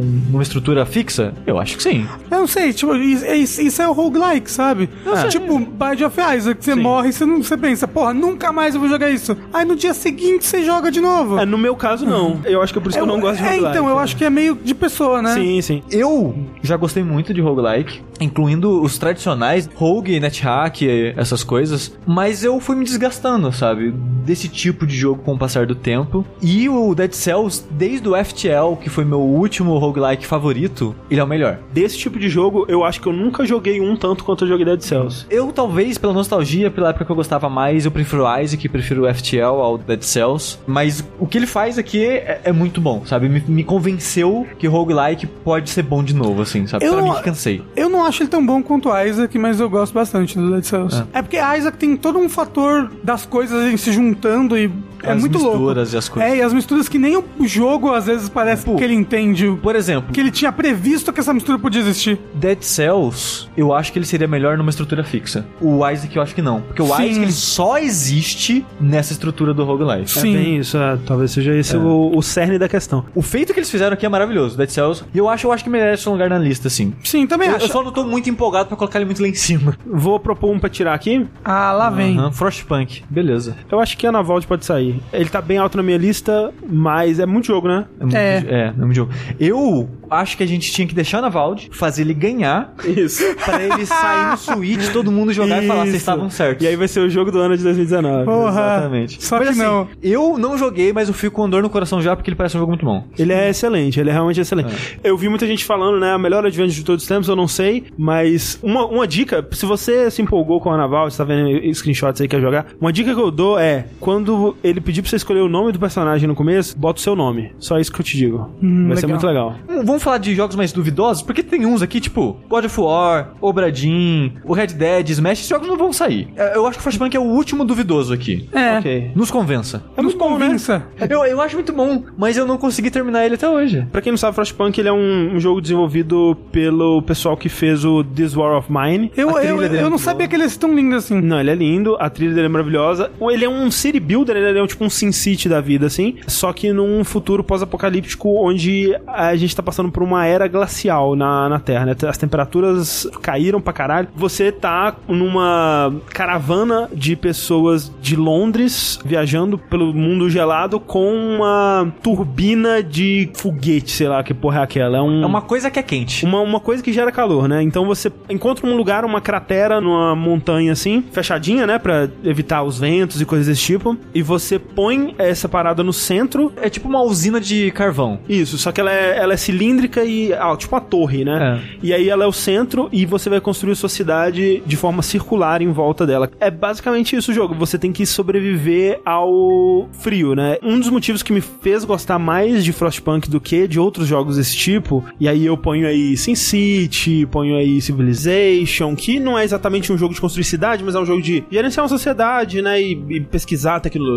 e etc. É que ele tem algumas campanhas separadas e essas campanhas têm objetivos muito claros e um fim muito bem determinado, né? Você joga por, sei lá, 5 ou 8 horas, você encerra aquela história e você vai pra outra, né? Quando eu joguei ele, que foi no lançamento, ele tinha três campanhas. Atualmente ele lançou mais campanhas, ele lançou um modo sem fim, eu acho, que você vai só jogando, né, pra sempre. Mas isso não me interessa muito. O que me chamou a atenção dele foi esse foco mais narrativo, né? Então ele vai contando essa historinha e você tem que sobreviver até um certo momento, né? Uma das coisas que você pode construir é uma parada de balão que você pode observar o mundo em volta, né? Tanto pra encontrar pontos de interesse, acampamentos, cidades antigas que você pode ir lá e coletar recursos, pra encontrar outros sobreviventes e pra ver condições climáticas, né? E de repente chega um ponto que você vê que tem uma mega ultra super tempestade vindo no seu caminho. Isso na campanha principal, né? Que é a primeira do jogo. E o seu objetivo é basicamente se preparar o máximo que você puder até essa tempestade chegar, sobreviver à tempestade e aí acabou. Me parece que eu ia ter um treco Não, ele é jogo. muito tenso, porque as coisas elas estão indo de mal a pior o tempo todo, sabe? Aí a temperatura vai só caindo. É um jogo que quando tá menos 30 graus, você fala, porra, dá pra ir pra praia, né? tá legal hoje. Ah, Hoje- tipo Curitiba. É, tipo Curitiba hoje. As temperaturas vão menos 70, menos 90, menos 100, menos 120, é um absurdo, assim. As pessoas, elas têm que continuar trabalhando, né, Pra manter a usina funcionando, porque a usina, ela tá constantemente consumindo carvão. E quanto mais você cresce a cidade, mais carvão ela precisa. E o, o carvão é um recurso finito, né? Você tem que ir nas minas, mandar as pessoas pra minerarem esse carvão. Eventualmente você consegue máquinas que vão tirar o carvão mais fundo, né, das geleiras e coisas desse tipo. Você não pode botar uma lei que não pode mais reproduzir. Ou reproduz pouco. Ninguém se reproduz, é, ele se passa num período de dia, sabe? Tipo, são E a cidade 60 vai crescendo? vai crescendo porque você vai encontrando outros sobreviventes, vão as pessoas vão te encontrando e você tem até que decidir, ah, a gente vai acolher essas pessoas ou a gente vai mandar elas pra morte certa? Porque a gente Você pode fazer pele com as pessoas. Chega um ponto que você não pode aceitar todo mundo, você não tem recursos, elas vão prejudicar as outras, sabe? E as pessoas elas ficam doentes, elas vão ficando gripadas, elas sofrem com frostbite, aí ela morre, ou então você tem que amputar a perna dela. Eventualmente você consegue construir tecnologia para essas pessoas continuarem trabalhando com próteses. Você pode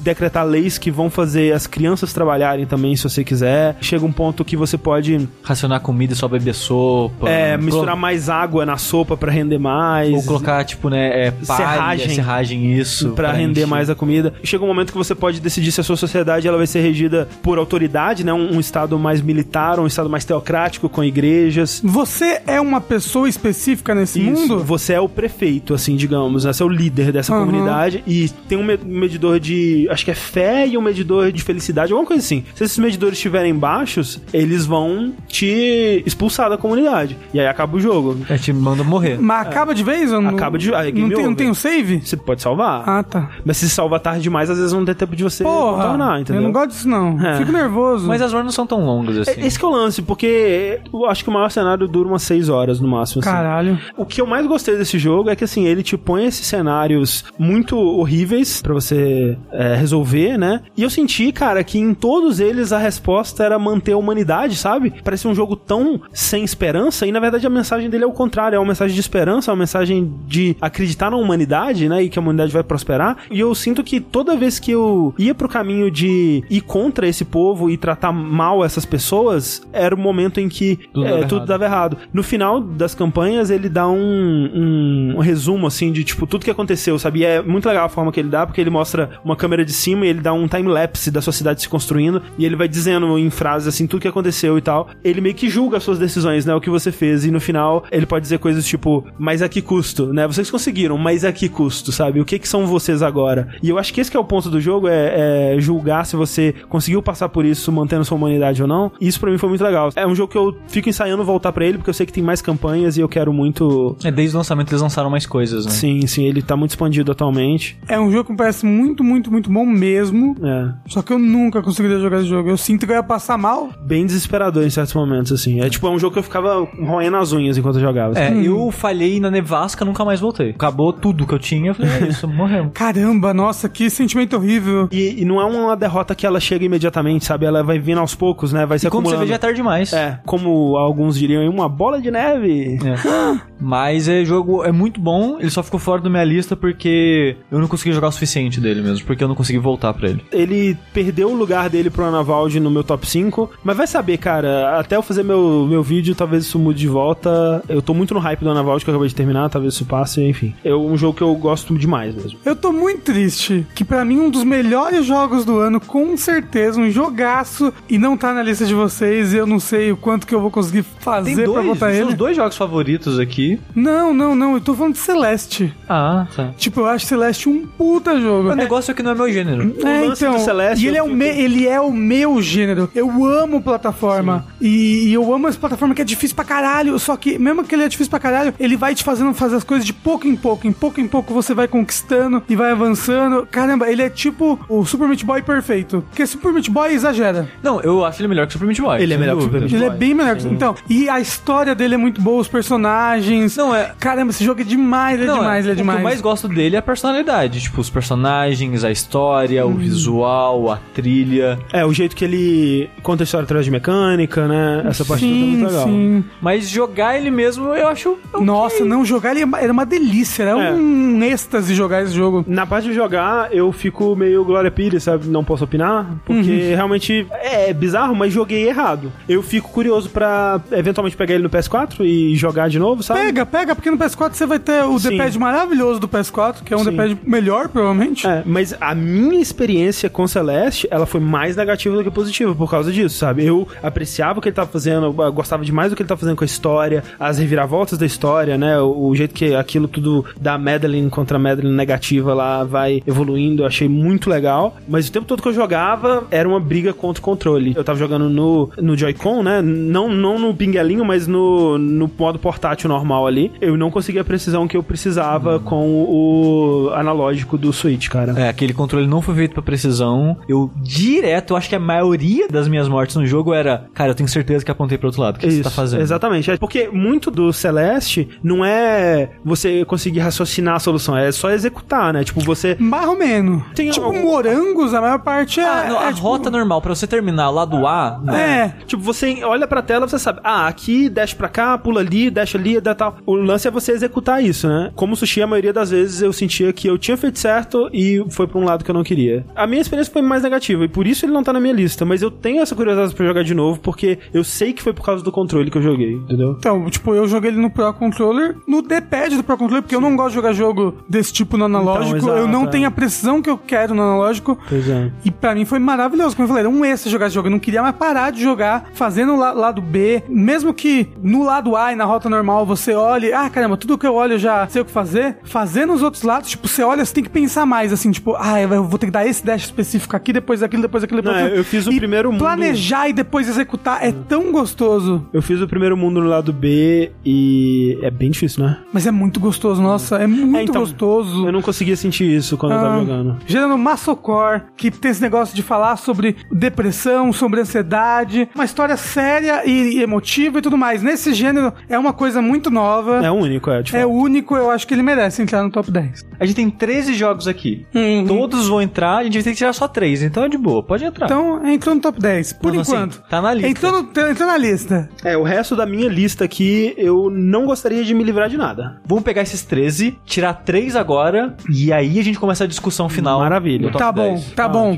Parece Certo? bom. Vou listar aqui pras pessoas. Nós temos Astrobot, Minit, Homem-Aranha, Bloodstained, Dead Cells, Frostpunk, Celeste, Return of the Obra Dinn, The Messenger, God of War, Monster Hunter World, Super Smash Bros. Ultimate, Red Dead Redemption 2. Sim. Assim, Smash e Red Dead vai ficar pelas paixões individual de vocês dois. Sim. E aí vocês vão brigar a posição que esse jogo vai ficar. Ó, os três que eu tiraria seriam Minute, Celeste e Monster Hunter World. Que absurdo. Que eu tiraria. Que absurdo. Quais os três que você tiraria, Rafa? Ó, os três que eu tiraria. Red Dead Redemption 2. Veja que eu não. Não, não, não, tô brincando, tô brincando, tô brincando. Smash. Tô brincando, ó. Eu tiraria Minute Spider-Man e Frostpunk. Quais que você tiraria, Steve? Eu tiraria. Minute.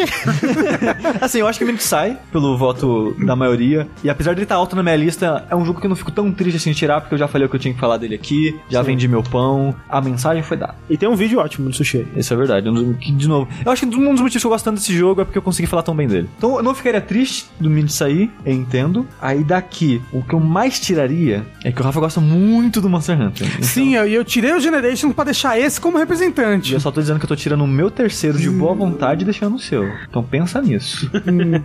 Agora chegou a politicagem. né? É, porra. Minute, eu acho que também tá fora, já vou cortar ele. Ok. Minute. Beijo, Minute. Gosto muito de você. Beijo, me liga. Celeste eu vou deixar pelo que ele representa, mas eu tiraria. Olhando assim, as nossas listas, acho que Dead Cells pode dar pra tirar. Acho que dá. Eu prefiro que saia Dead Cells do que saia Monster Hunter, Eu por acho que exemplo. ninguém aqui é tão apaixonado por Dead É, Cells é um assim. bom jogo, vamos deixar É. claro. Um bom Eu gosto jogo, bastante. com Como certeza. eu disse, é o roguelike que eu mais joguei na minha vida. Sim, é pra mim é o meu favorito da atualidade dos últimos anos aí. Sim. Então, prêmio aí, parabéns Dead Cells, parabéns pro estúdio. Porra, o estúdio é muito da É, hora. o estúdio tem uma estrutura excelente, não tem crunch, É. segundo eles. Parabéns, continue trabalhando assim, fazendo ótimos jogos nessa estrutura, mas tá fora do nosso top 10.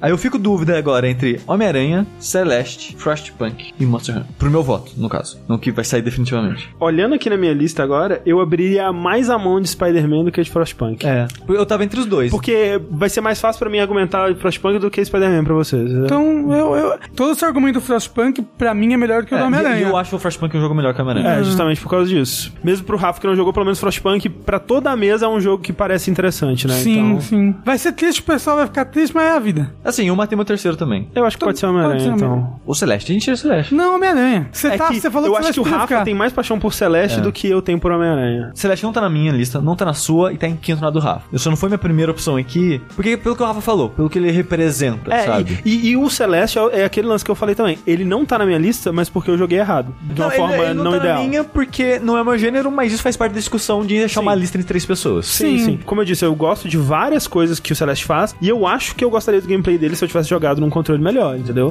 Eu acho, não tem como saber. E assim, o gameplay dele é muito física, sabe? Eu acho que se você jogar ele de novo, Sim. é capaz dele te fisgar do É jeito que ele me Joga fisgou. no teclado. Por mim, eu acho que o Celeste pode ficar. Pra mim, Homem-Aranha pode sair. Pra você, Homem-Aranha pode sair. Pro André, Homem-Aranha pode sair. Então, acho que ele tá saindo Homem-Aranha. É, foi o que aconteceu com o Minute. Eu gosto muito dele, pra mim, ele tá na minha lista lá, tá, tô feliz com ele lá, mas pelo que vocês falaram, acho que não consigo convencer vocês o suficiente. Então, adeus Homem-Aranha. Abraço o pato preto e branco do Minute e vai lá caçar monstros com Dead Cells. Qual é o nosso top 10 sem ordem ainda? Sem ordem, nós temos Astrobot, Primeiro lugar, né? obviamente.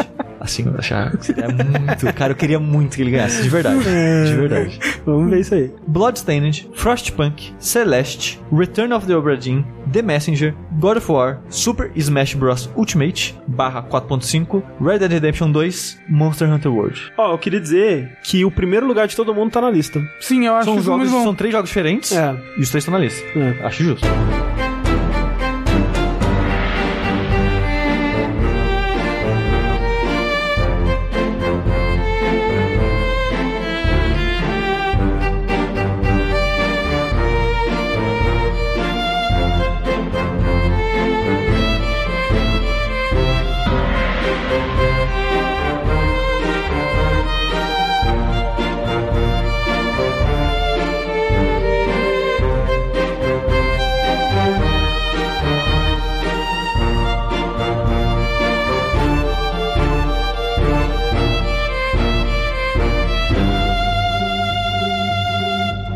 Vendo o clima da mesa, Aham. do que a gente já discutiu um pouquinho hoje, no top 5 ficaria. No top 5. The Messenger a gente não discutiu hoje. Não. Então é uma incógnita por enquanto. Pra mim, The Message ficaria no top 6 a 10 ali. Eu acho The Messenger um jogo excelente do... Primeira metade. Da primeira metade. Quando ele abre, ele me fez parar de jogar ele e só dar outra chance um tempo depois. Eu também acho a segunda metade a parte mais fraca, apesar dele ter novas fases lineares Sim, sim. e elas serem muito boas. Sim. Mas eu entendo que a estrutura ela não funciona tão bem. É. É, é o ponto fraco do jogo. É uma ideia legal que não funciona tão bem na prática assim. Que pra mim não incomodou tanto porque eu não tive aquele ímpeto de, ah, eu acho que isso tá aqui, eu vou lá. Eu pensei, eu vou revisitar tudo. Foi o que eu fiz também. É. Por isso eu não tive muito problema. Então, exato. Eu, eu concordo que não funciona tão bem, mas não me incomodou porque eu não empaquei, sabe? Como eu revisitei todas as áreas em ordem, eu meio que fiz tudo certinho. Sim. É, o lance pra mim foi que, revisitando as áreas, eu ficava empacado e eu não conseguia progredir, aí eu tinha que voltar e andar pela mesma fase múltiplas vezes, e nossa, não- isso era muito É, chato. não tá feito pra isso, né? É. O mapa ele é linear, né? Ele não tem essa estrutura ramificada. É tipo querer explorar no Chasm. Sim, um Sim. pouco, é. Só que eu acho ele mais gostoso de jogar. É, Genuinamente, eu acho a jogabilidade dele muito boa. The Messenger. Do The Messenger. Sim, sim, também acho. Ah, de jogos de plataforma de ação, assim, eu acho que é um dos meus favoritos da vida. O que ele faz aqui de implementar as mecânicas aos poucos e a maneira que elas combam entre si e a maneira que você tem essa liberdade de brincar. Se você quiser, você não precisa, sabe? Mas a maneira que tá lá, o posicionamento dos inimigos, das lanterninhas e do mundo, tá lá pra você brincar com isso. Não, é, tipo, todas as mecânicas conversam muito bem entre si e tudo age de maneira muito fluida e orgânica. E eu gosto muito também dos chefes, apesar que eles de modo geral são simples, mas eu gosto muito da dinâmica de enfrentar eles. Eu gosto muito daquele que é o da torre, que é o antes da virada para 16 bits. Sim, ah, sim, porra, é esse é o Porque último. ele, ele é o último chefe do 8 bits. Ele é difícil E- pra caralho. ele é um teste. Pra matar ele, você precisa aprender a combar as mecânicas. É a primeira vez que o jogo pede isso de você. Porque agora, pra reexplorar esse mundo, você precisa dominar melhor. Pra reacessar as áreas e tal. Dito isso, eu fiquei na cabeça dele quicando, foi super fácil. Mas, mas o negócio é o salto de você fazer isso, sabe? O salto de você aprender É, se a você- usar o gancho, de pular nas mãos e ficar na cabeça dele. Se você tava na cabeça dele quicando, é porque você tava dominando as mecânicas. Exato. As duas, as duas primeiras vezes eu acho que eu lutei com ele, eu tava, nossa, que chefe chato, demora tanto os loops de ataque dele até eu poder acessar a cabeça dele. Eu, não, cara, eu só não tô pensando direito, eu só não tô combando direito isso aqui. Você não tá pensando com portais, quer dizer, com Exato. pulos duplos. E é tipo isso, você não tá usando o gancho, você tá usando o Cloud o Cloud, Cloud Step. Então, ele é um chefe que, pra mim, fez o jogo clicar, sabe? Ah, um dos meus chefes favoritos é o demôniozão de três cabeças lá. É, eu acho ele ok. Eu gosto mais, por exemplo, da ex-messenger lá, que ficou corrompida. Sim, ela é legal. Ela é legal porque ela, ela tem esse esquema de. Você pode esperar o tempo específico dela, que ela vai baixar a guarda, ou você pode criar um momento pra acertar ela, e se você acertar ela nesse momento que ela não esperava, ela cai no chão em defesa. É de novo isso de. Você brincou com as mecânicas, toma um bônus, ela vai ficar em defesa agora por um momento. E eles recompensam por ser agressivo, que é bem Sim. legal. Eu gosto também dos dois chefes que são os dois caras. Que um, eles são muito engraçados. Ah, é muito É bom. muito divertido. Que um só molhou a parte de cima do corpo e o outro Sim. só molhou a parte de baixo do Exato. corpo. É um teste se você entendeu como funciona o gancho. Uhum. Porque, de novo, você pode esperar os momentos que eles abaixam a guarda, ou você pode usar o gancho e se teletransportar, entre aspas, pra costa deles e atacar pra caralho eles, sabe? Uhum. Então, eu gosto de como todos os chefes têm isso, tipo, tem momentos que, se você não tá arriscando, é um momento safe pra atacar, ou você pode criar o seu momento, sabe? Todos os chefes basicamente têm isso e eu acho muito legal isso. Não, o que eu falei, pra mim, ele tava em quinto lugar na minha lista. Ele só caiu pra baixo e Celeste subiu pra quinta posição, porque ele realmente ele tem essa parte que o jogo, ele é um jogo com uma puta qualidade, que ele tá divertido pra caramba, e eu vi que pra muitas pessoas ele cai a terra nesse Sim, sim, momento, eu acho que quando vi- ele faz a virada, e muita gente desistiu de jogar nessa parte. Sim. É- é engraçado. Sendo que ele tem muitas coisas boas depois também. Sim. Tem fases que eu não falei, tem fases lineares depois que são ótimas, tipo Sim. aquela que é meio pântano, meio floresta colorida e tal, eu acho ela muito legal. A do céu é bem legal, aquela que são os quatro elementos. Sim. A música você faz é bem boa. Eu prefiro ele a Bloodstained. Bloodstained ele é um jogo de plataforma que ele faz muito bem o que ele faz dos jogos antigos, mas o The Master é uma evolução disso. Ele Também pega. Aquilo como base e cria novas mecânicas, elementos pra fazer aquilo ser mais dinâmico, mais interessante. Sim, ele traz coisas novas ao ao jogo. Não, eu concordo. Ele é acima de. Sim. De Bloodstained. Sim. E eu colocaria ele acima do top 5, eu não sei vocês. É, pra mim ele ficaria abaixo, mas vamos ver. Eu não sei ainda. Então o The Master tá flutuando ali em algum lugar. Sim. Cloud Step na cabeça Isso. do chefe. Mas a gente já sabe o que, que o Bloodstained tá abaixo. Bloodstained tá ali. Frostpunk eu colocaria ele ali entre os 6 e o 10. Pode ser. Também acho. Aceito colocar Celeste entre os 6 e o 10 Eu também, também. colocaria Ok. o Celeste ali.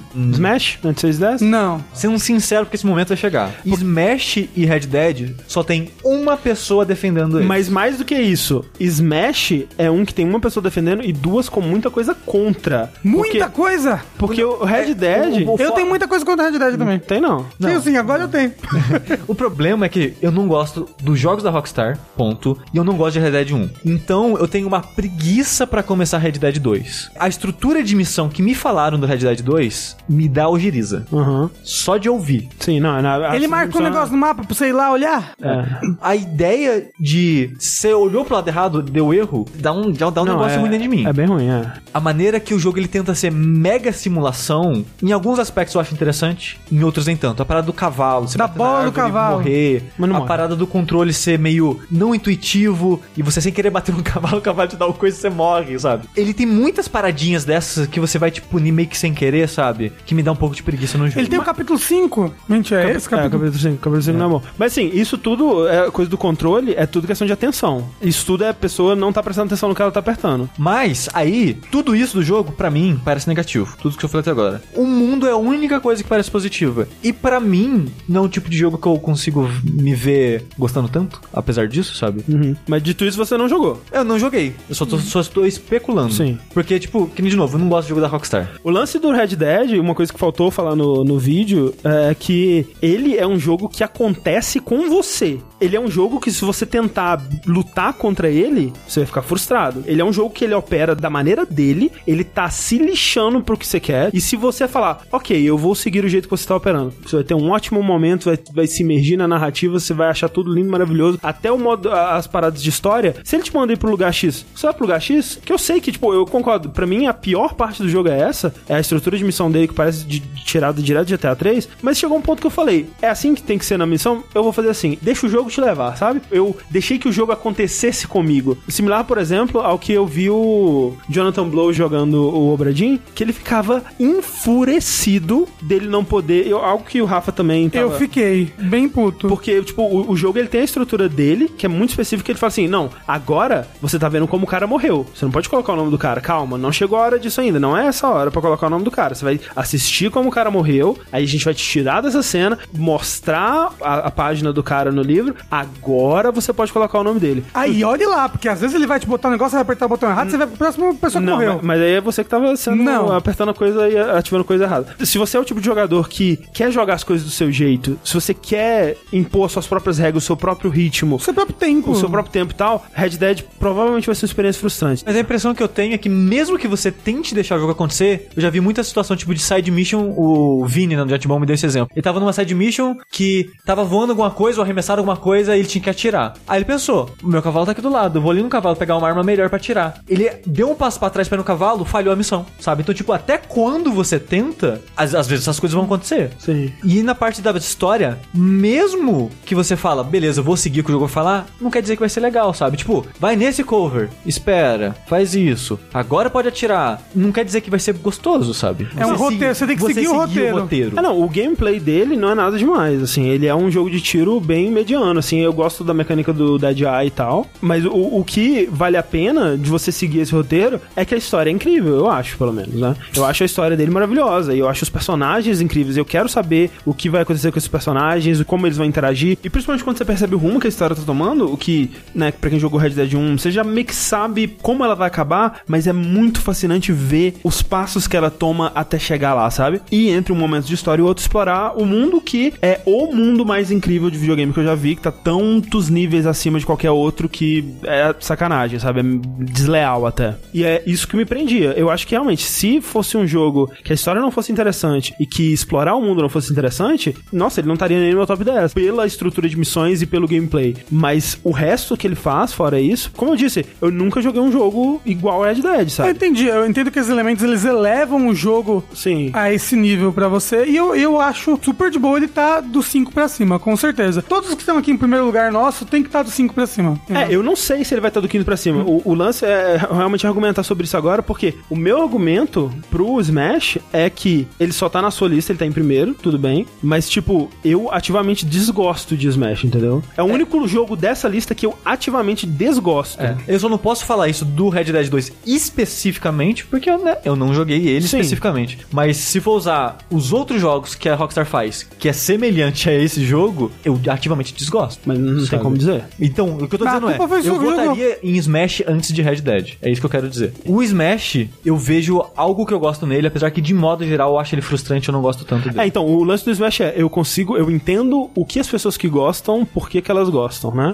E eu admiro, de novo, a, porra, a loucura que é Smash, sabe? Trabalho incrível que, né, o menino Sakurai lá, coitado. Mas é o único jogo da lista que eu não gosto. Mas ele merece estar do quinto pra cima. Não sei. Será que merece? Eu não sei, eu esse acho que é o que lance. sim. É porque você quer. Sim.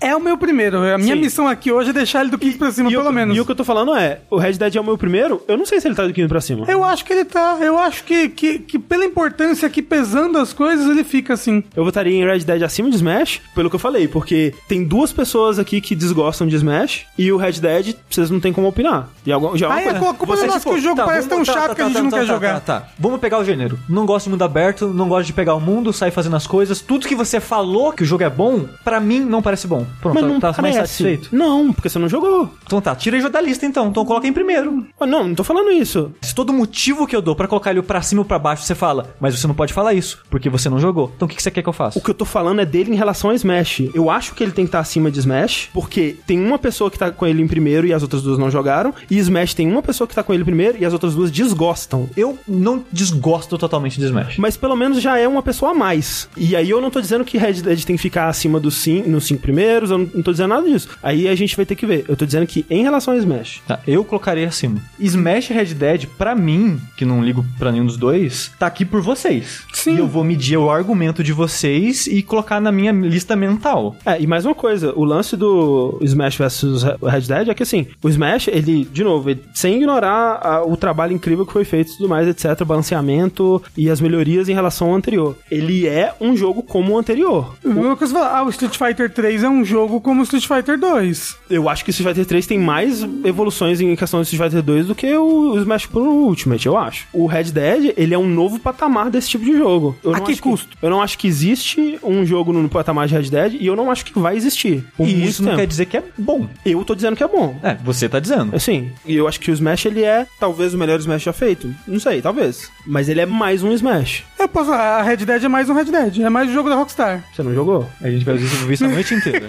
Mas é verdade, ué. Eu tô dizendo, não é mais um, um Red Dead. Eu joguei Smash. Já que você jogou, tirando essa discussão por enquanto, quais outros jogos ficariam abaixo do 5? Astrobot ficaria abaixo do 5? Eu acho que não. Acho que não. Acho Eu que, eu acho ficaria que mais não. acima. Eu também acho que não. Obradinho ficaria abaixo do 5? Eu acho que ele ficaria acima. Eu acho que ficaria acima. É, então, eu tenho meus problemas com o ritmo que ele te impõe no jogo. Eu realmente acho isso uma merda. Eu pra mim, colocaria. Mas, Eu mas eu gosto não. muito de Obradinho. O maior problema do dobradinho pra mim é o ritmo dele, assim. Mas Eu assim, de que- resto, ele é, ele é genial. Ele é genial. E, e de novo, que nem você falou, o, o ritmo é um problema pro Obradinho, é um problema também, né, pro Red Dead. Então, é isso que é o lance. Mas eu acho que o Obradinho é muito pior nesse Então, sentido. é, é o que eu ia falar. O ritmo de Red Dead, ele serve a alguma coisa em Red Dead. No Obradinho, eu não sinto que serve. São mudanças muito simples que poderiam ser feitas ao Obradinho, que tornaria ele um jogo muito melhor e te deixariam jogar mais no seu ritmo. Isso não necessariamente tiraria da imersão ou da intenção do autor. E eu acho que o ritmo de Red Dead ele é fundamental pro que Red Dead tá tentando fazer. Por isso que eu concordo que ele tem problemas, sem dúvida tem problemas de ritmo. Como o Rafa comentou, o capítulo 5, nossa, é. Eu nem horrível. sei o que, que você passa, Não, mas, é muito toda ruim. pessoa que eu ouço falar de. Red Dead Redemption fala, mas o capítulo 5... É muito ruim. Mas eu acho que o ritmo que ele impõe faz parte da intenção, sabe? Eu acho que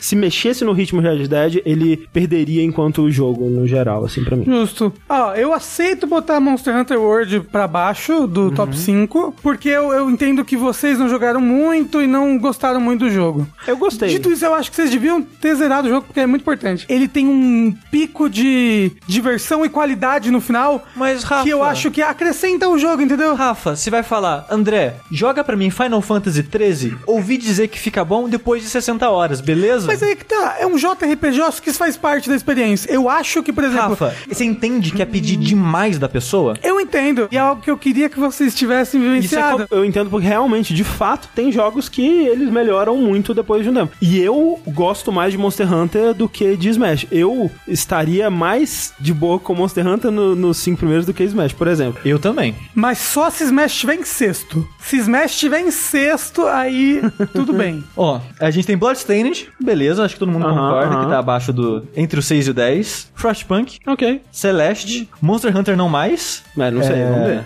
ó, Se- Smash, se ficar em sexto, mas aí se o Smash ficar em sexto, o Red Dead vai ficar em que posição? Entendeu? Fique, Em quinto. fique em quarto. Quarto? Que aí, porque eu, eu não vou conseguir convencer o André de botar Monster Hunter World acima de Red Dead. Não, cara, eu não, não sei se Monster Hunter tá necessariamente abaixo de Red Dead. Eu acho que Smash tá abaixo de Red Dead. Isso eu acho. Mano, essa- a missão do André hoje é essa. Não, mas assim, eu super aceito Smash estar abaixo de Red Dead. Por mim, ficaria Smash em sexto, aí Monster Hunter World e aí Red Dead Redemption. Fora do top 3, que eu acho que ele não merece top 3. Eu colocaria Monster Hunter acima do Red Dead nessa situação. A gente tem um, um 6 a 10 já fechado? Em décimo lugar, Bloodstained ou Flashpunk? Qual ficaria eu em décimo prefiro lugar? Bloodstained a Celeste, por exemplo. Ah, é verdade, tem Celeste. Eu acho, que então décimo lugar Celeste, que só eu gosto aqui. Pode Por- ser? por mim pode ser. Então tudo bem. Décimo Ó. lugar, Celeste cravado aqui. Pum, bate o Ó, martelo. ó, escrevi, não vai sair mais. Nossa! Esse lápis não É, apaga. Não apaga.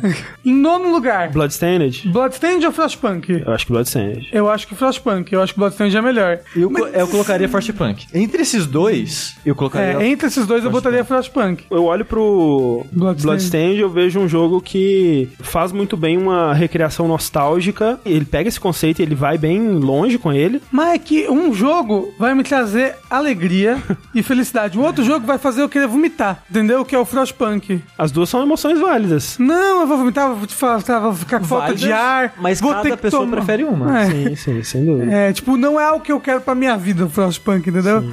Dito isso, ele parece ser maravilhoso. Eu realmente não tiro o mérito dele por ele não ser do meu gosto, entendeu? O- eu gostei do Frostpunk, de novo, do que eu falei. É, admiro o que ele faz, os sentimentos que ele traz. Ele conseguiu fazer um city build ser interessante pra mim, que não ligo pra city build igual o André. Porém, o Bloodstained é o tipo de jogo que me fez pensar, cara, eu quero fazer speedrun desse jogo. De tanto que eu gostei de jogar ele, Sim. sabe? Então é um jogo que eu gostei muito. E eu sou um cara de mais de mecânicas e jogos de ação, então eu tendo a preferir isso Sim. a outra experiência. Então por isso eu colocaria ele acima. Eu também prefiro. Ok, então. Então, Frostpunk, nono lugar. Então, Bloodstained em oitavo. Por mim pode ser. Bloodstained oitavo, por mim pode ser. Olha, Obradin, pra mim tá no topo. God of War tá no topo. God of War tá no topo. Sim, Astrobot tá no topo. Pra mim tá no topo. Pra mim, esses três jogos podem até ser o top 3, de alguma forma. Eu Não sei. consigo ver isso. Vamos propor assim, ó. Sétimo lugar, Smash. Sexto lugar, The Messenger. Como eu falei, The Master caiu pra mim até abaixo de Celeste, quando eu peso os dois, assim, justamente por essa falha gigante que ele tem no meio. É, é uma cicatriz no meio de uma face extremamente bela, sabe? Eu que o The queria- Messenger Ó, tem. isso às vezes complementa o- os qual lá. É bonito. Eu, eu queria falar a minha experiência com o Smash aqui. Eu tinha jogado bem pouco Smash e joguei mais o de 64.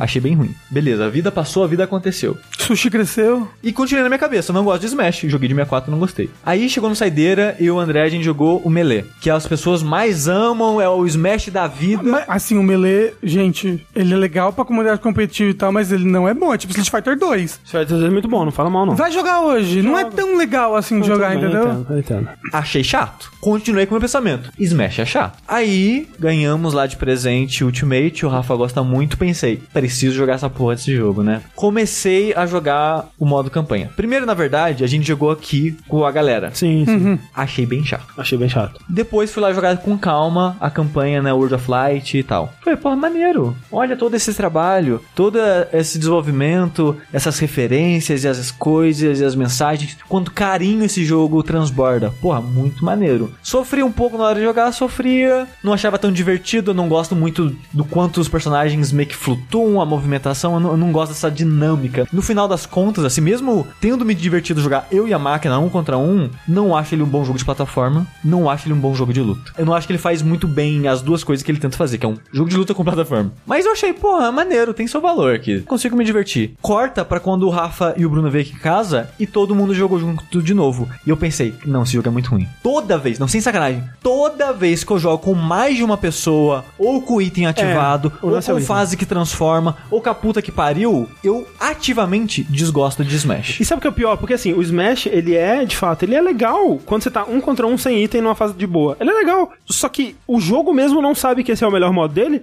Assim, ele sabe, só Não. que ele, ele tem essa distinção. Como Não, eu não. falei, se você vai jogar online, por exemplo, o 4, ele tem o For Glory e o For Fun. O For Glory é 100 itens, Final Destination. Se eu for num versus, colocar pra jogar sem mudar nada, vai ter item, não vai? E vai ter fase louca, não vai? Não, porque quando você entra pra jogar, você tem que definir as regras. Mas se eu não definir nada. CPU. Você tem que definir as regras. Quando você Se eu entra, não- ele te dá três opções de regra. Se eu Uma não, não vai ter item. Se eu não mudar nada, se eu for na primeira. Ah, mas aí é a ordem que tá alfabética, uai. Mas o que eu tô falando é, o jogo não é só aquilo, e ele sabe que ele não é só aquilo, tanto que no online ele separa For Glory, Eu For acho que Fun. o modo do- normal de Smash, pra maioria das pessoas que jogou, é com item. Mas tudo bem, eu o acho modo que- normal é o que ele tem. Mas eu não acho ele necessariamente ruim. Mesmo com Eu- quatro eu- pessoas, item fase que transforma, eu, Eu acho uma experiência ruim. me sabe? divirto. Porque eu consigo entender tudo que tá acontecendo ali, consigo. Talvez eu seja velho.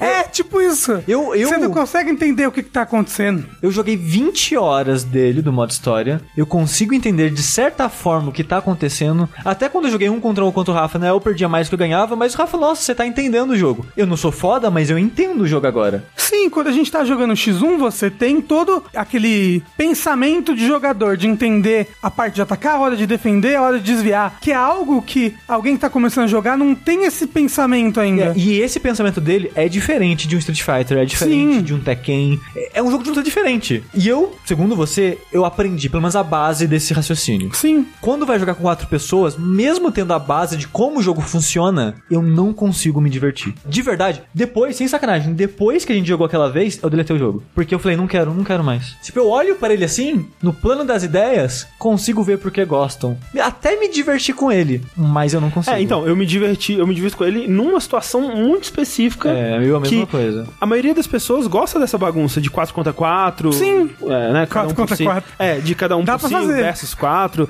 e fase louca mudando e itens e tudo mais. Quando eu penso em Smash, eu penso nisso. E isso pra mim não é legal. O Rafa prefere um contra um. Tipo, sim, sim, eu é. prefiro um contra um. É, no- Sem itens, é. o jeito que eu gosto de jogar. Inclusive, quando vai galera lá em casa que joga Smash, a gente joga um contra um sem item, vai cada uma vez, como fosse um jogo de luta tradicional. Nesse sentido, eu acho que o jogo é legal. Uhum. Eu, eu consigo até me divertir nele. O problema é que o jogo, como o André tava dizendo, até no World of Light, a maioria das vezes, pelo menos na minha cabeça, eu não fiz a conta, mas na minha cabeça, a maioria das vezes é com mais de um inimigo. E Sim. quase sempre, se não sempre, com item, sabe? Até no World of Light. Ah, mas assim, com certeza no World of Light. Tem que pegar aqui essa parte toda casual do Smash, é assim. Mas tá, sétimo lugar, gente. The Messenger. Que eu acho que é o único que tá abaixo do top 5 do que a gente já botou. Eu colocaria Monster Hunter World agora, na real. Se for assim, eu prefiro The Message ao Monster Hunter. Eu prefiro The Message a Monster Hunter, mas eu também não joguei tanto assim no Monster Hunter pra dizer. Mas então, se Monster Hunter World entrar aqui agora, Smash tem que ficar em quinto. Porque a diferença do Smash pro Monster Hunter pra mim é que Smash eu joguei o suficiente pra dizer, ok, não quero mais jogar isso. O Monster Hunter eu joguei, tava gostando e coisas da vida me fizeram parar. Eu gostaria de ter continuado numa situação normal, eu tava gostando dele. Então, ó,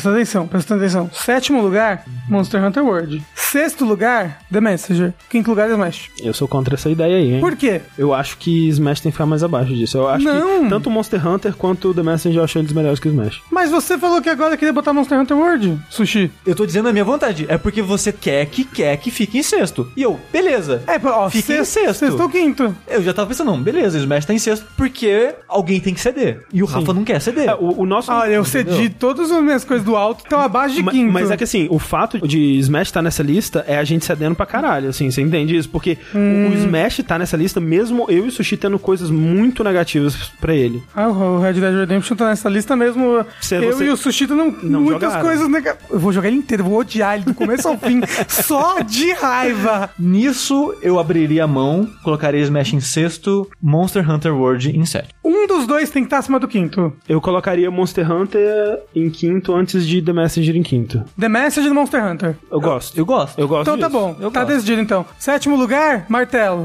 Smash, Smash Brothers Bros. Ultimate. Porra, aí sim, Pera, pera, pera. Vai ser Smash. Messenger e Monster, Monster Hunter. Eu colocaria, então, Porra, Sushi. Red Dead abaixo de Monster Hunter. Nessa situação. E ele ficaria em... Seria... Eu, no Monster Hunter ficaria em quarto. E Red Dead em quinto. E peraí, o sexto seria o quê? The Messenger. E sétimo Smash. Isso. É. Acho que eu consigo ver isso. Eu faria essa troca. Então vamos bater esse martelo? vamos. o Rafa... Não, pera, em quarto? Eu aceito. Vai. Vamos bater esse martelo, vai. Então, ó, sétimo lugar foi decidido aqui. O Rafa tá triste, mas ele aceitou porque em quarto lugar vai estar o outro jogo, Smash. Super Smash Bros Ultimate. Ok. Pum. Mas Rafa, é um jogo legal. Sim, tudo bem. Eu não gosto, não. Vai pro nosso cu.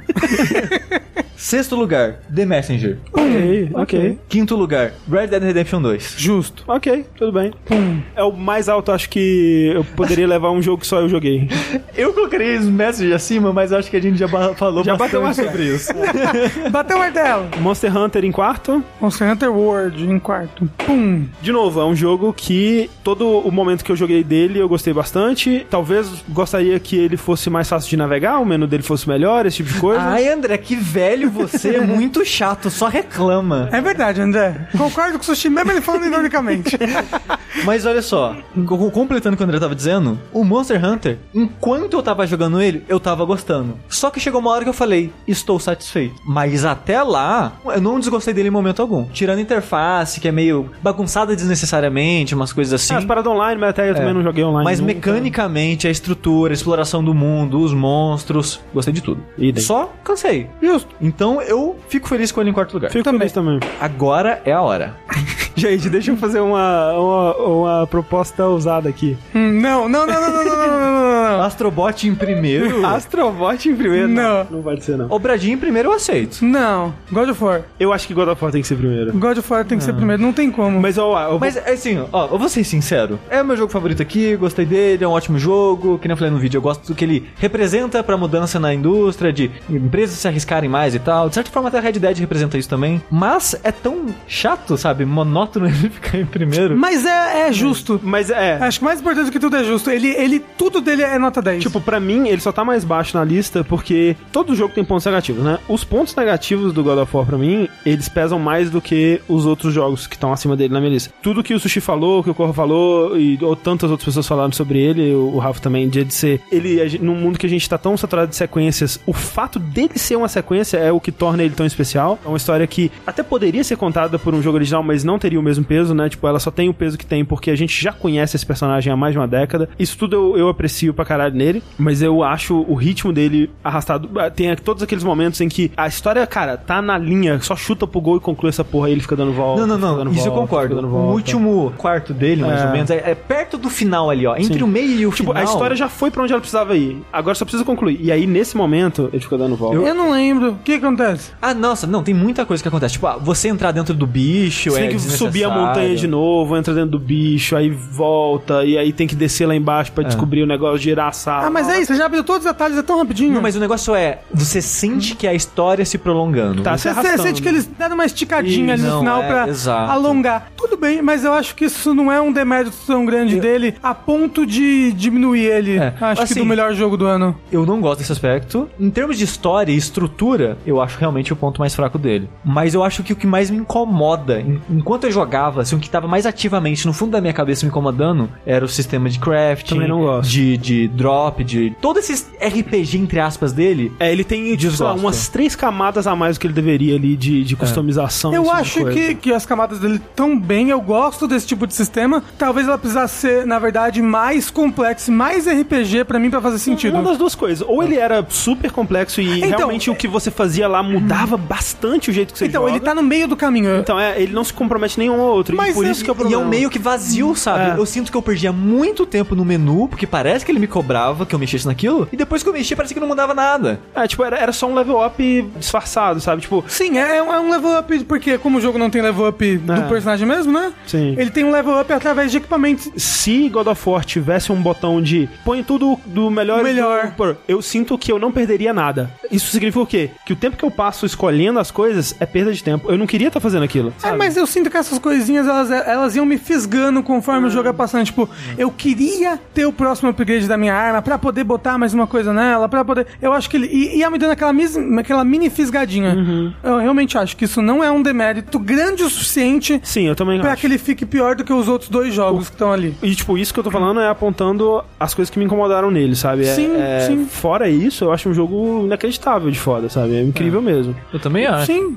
Não, e assim, co- como acho que o mesmo Sushi falou no vídeo dele, o que o moço, o diretor, teve que fazer pra parir esse filho foi uma luta. Não, não é um jogo que parece que Deveria existir. deveria existir, exato. é. Pegar um personagem e, e você conhece esse personagem? Vamos fazer Não, e o, estúdio oposto. inteiro não queria. É. Foi um cara batendo a cabeça na cabeça de centenas de pessoas, uma produtora bancando ele, tipo, Uhum. defendendo, e ele tendo que mentir pra outros produtores, porque as ideias dele não eram aprovadas, ele tinha que mentir pra entrar no jogo, sabe? Sim. Então, tipo, era um jogo que não devia existir, mas eu fico muito feliz que exista, porque Sim. ele ter funcionado, ele ter sido um sucesso não só de crítica quanto de vendas, é um ótimo resultado Sim. pra uma mídia que depende tanto de resultado e números, sabe? Que em 2017 tipo- tava a conversa, acabou single player. É, Sim. e, e assim, um, um amadurecimento de videogames, sabe? Ah, Assim, pra videogame concordo que a história realmente tá um pouco fora da curva, né? Tem históririas mais profundas, assim, que tentam Ah, mais coisas. Pra é- videogame, é não sei, mas pra AAA especificamente. Então, mas é, acho que é. pra um AAA, Sony, God of War, essa história é muito A história é profunda. muito boa. E O- cara teve que brigar por ela, E sabe? o- a versão da mitologia nórdica que eles criam é muito foda. Não, eu é- é- muito. eu acho que é a coisa que eu mais gosto na É. real, assim.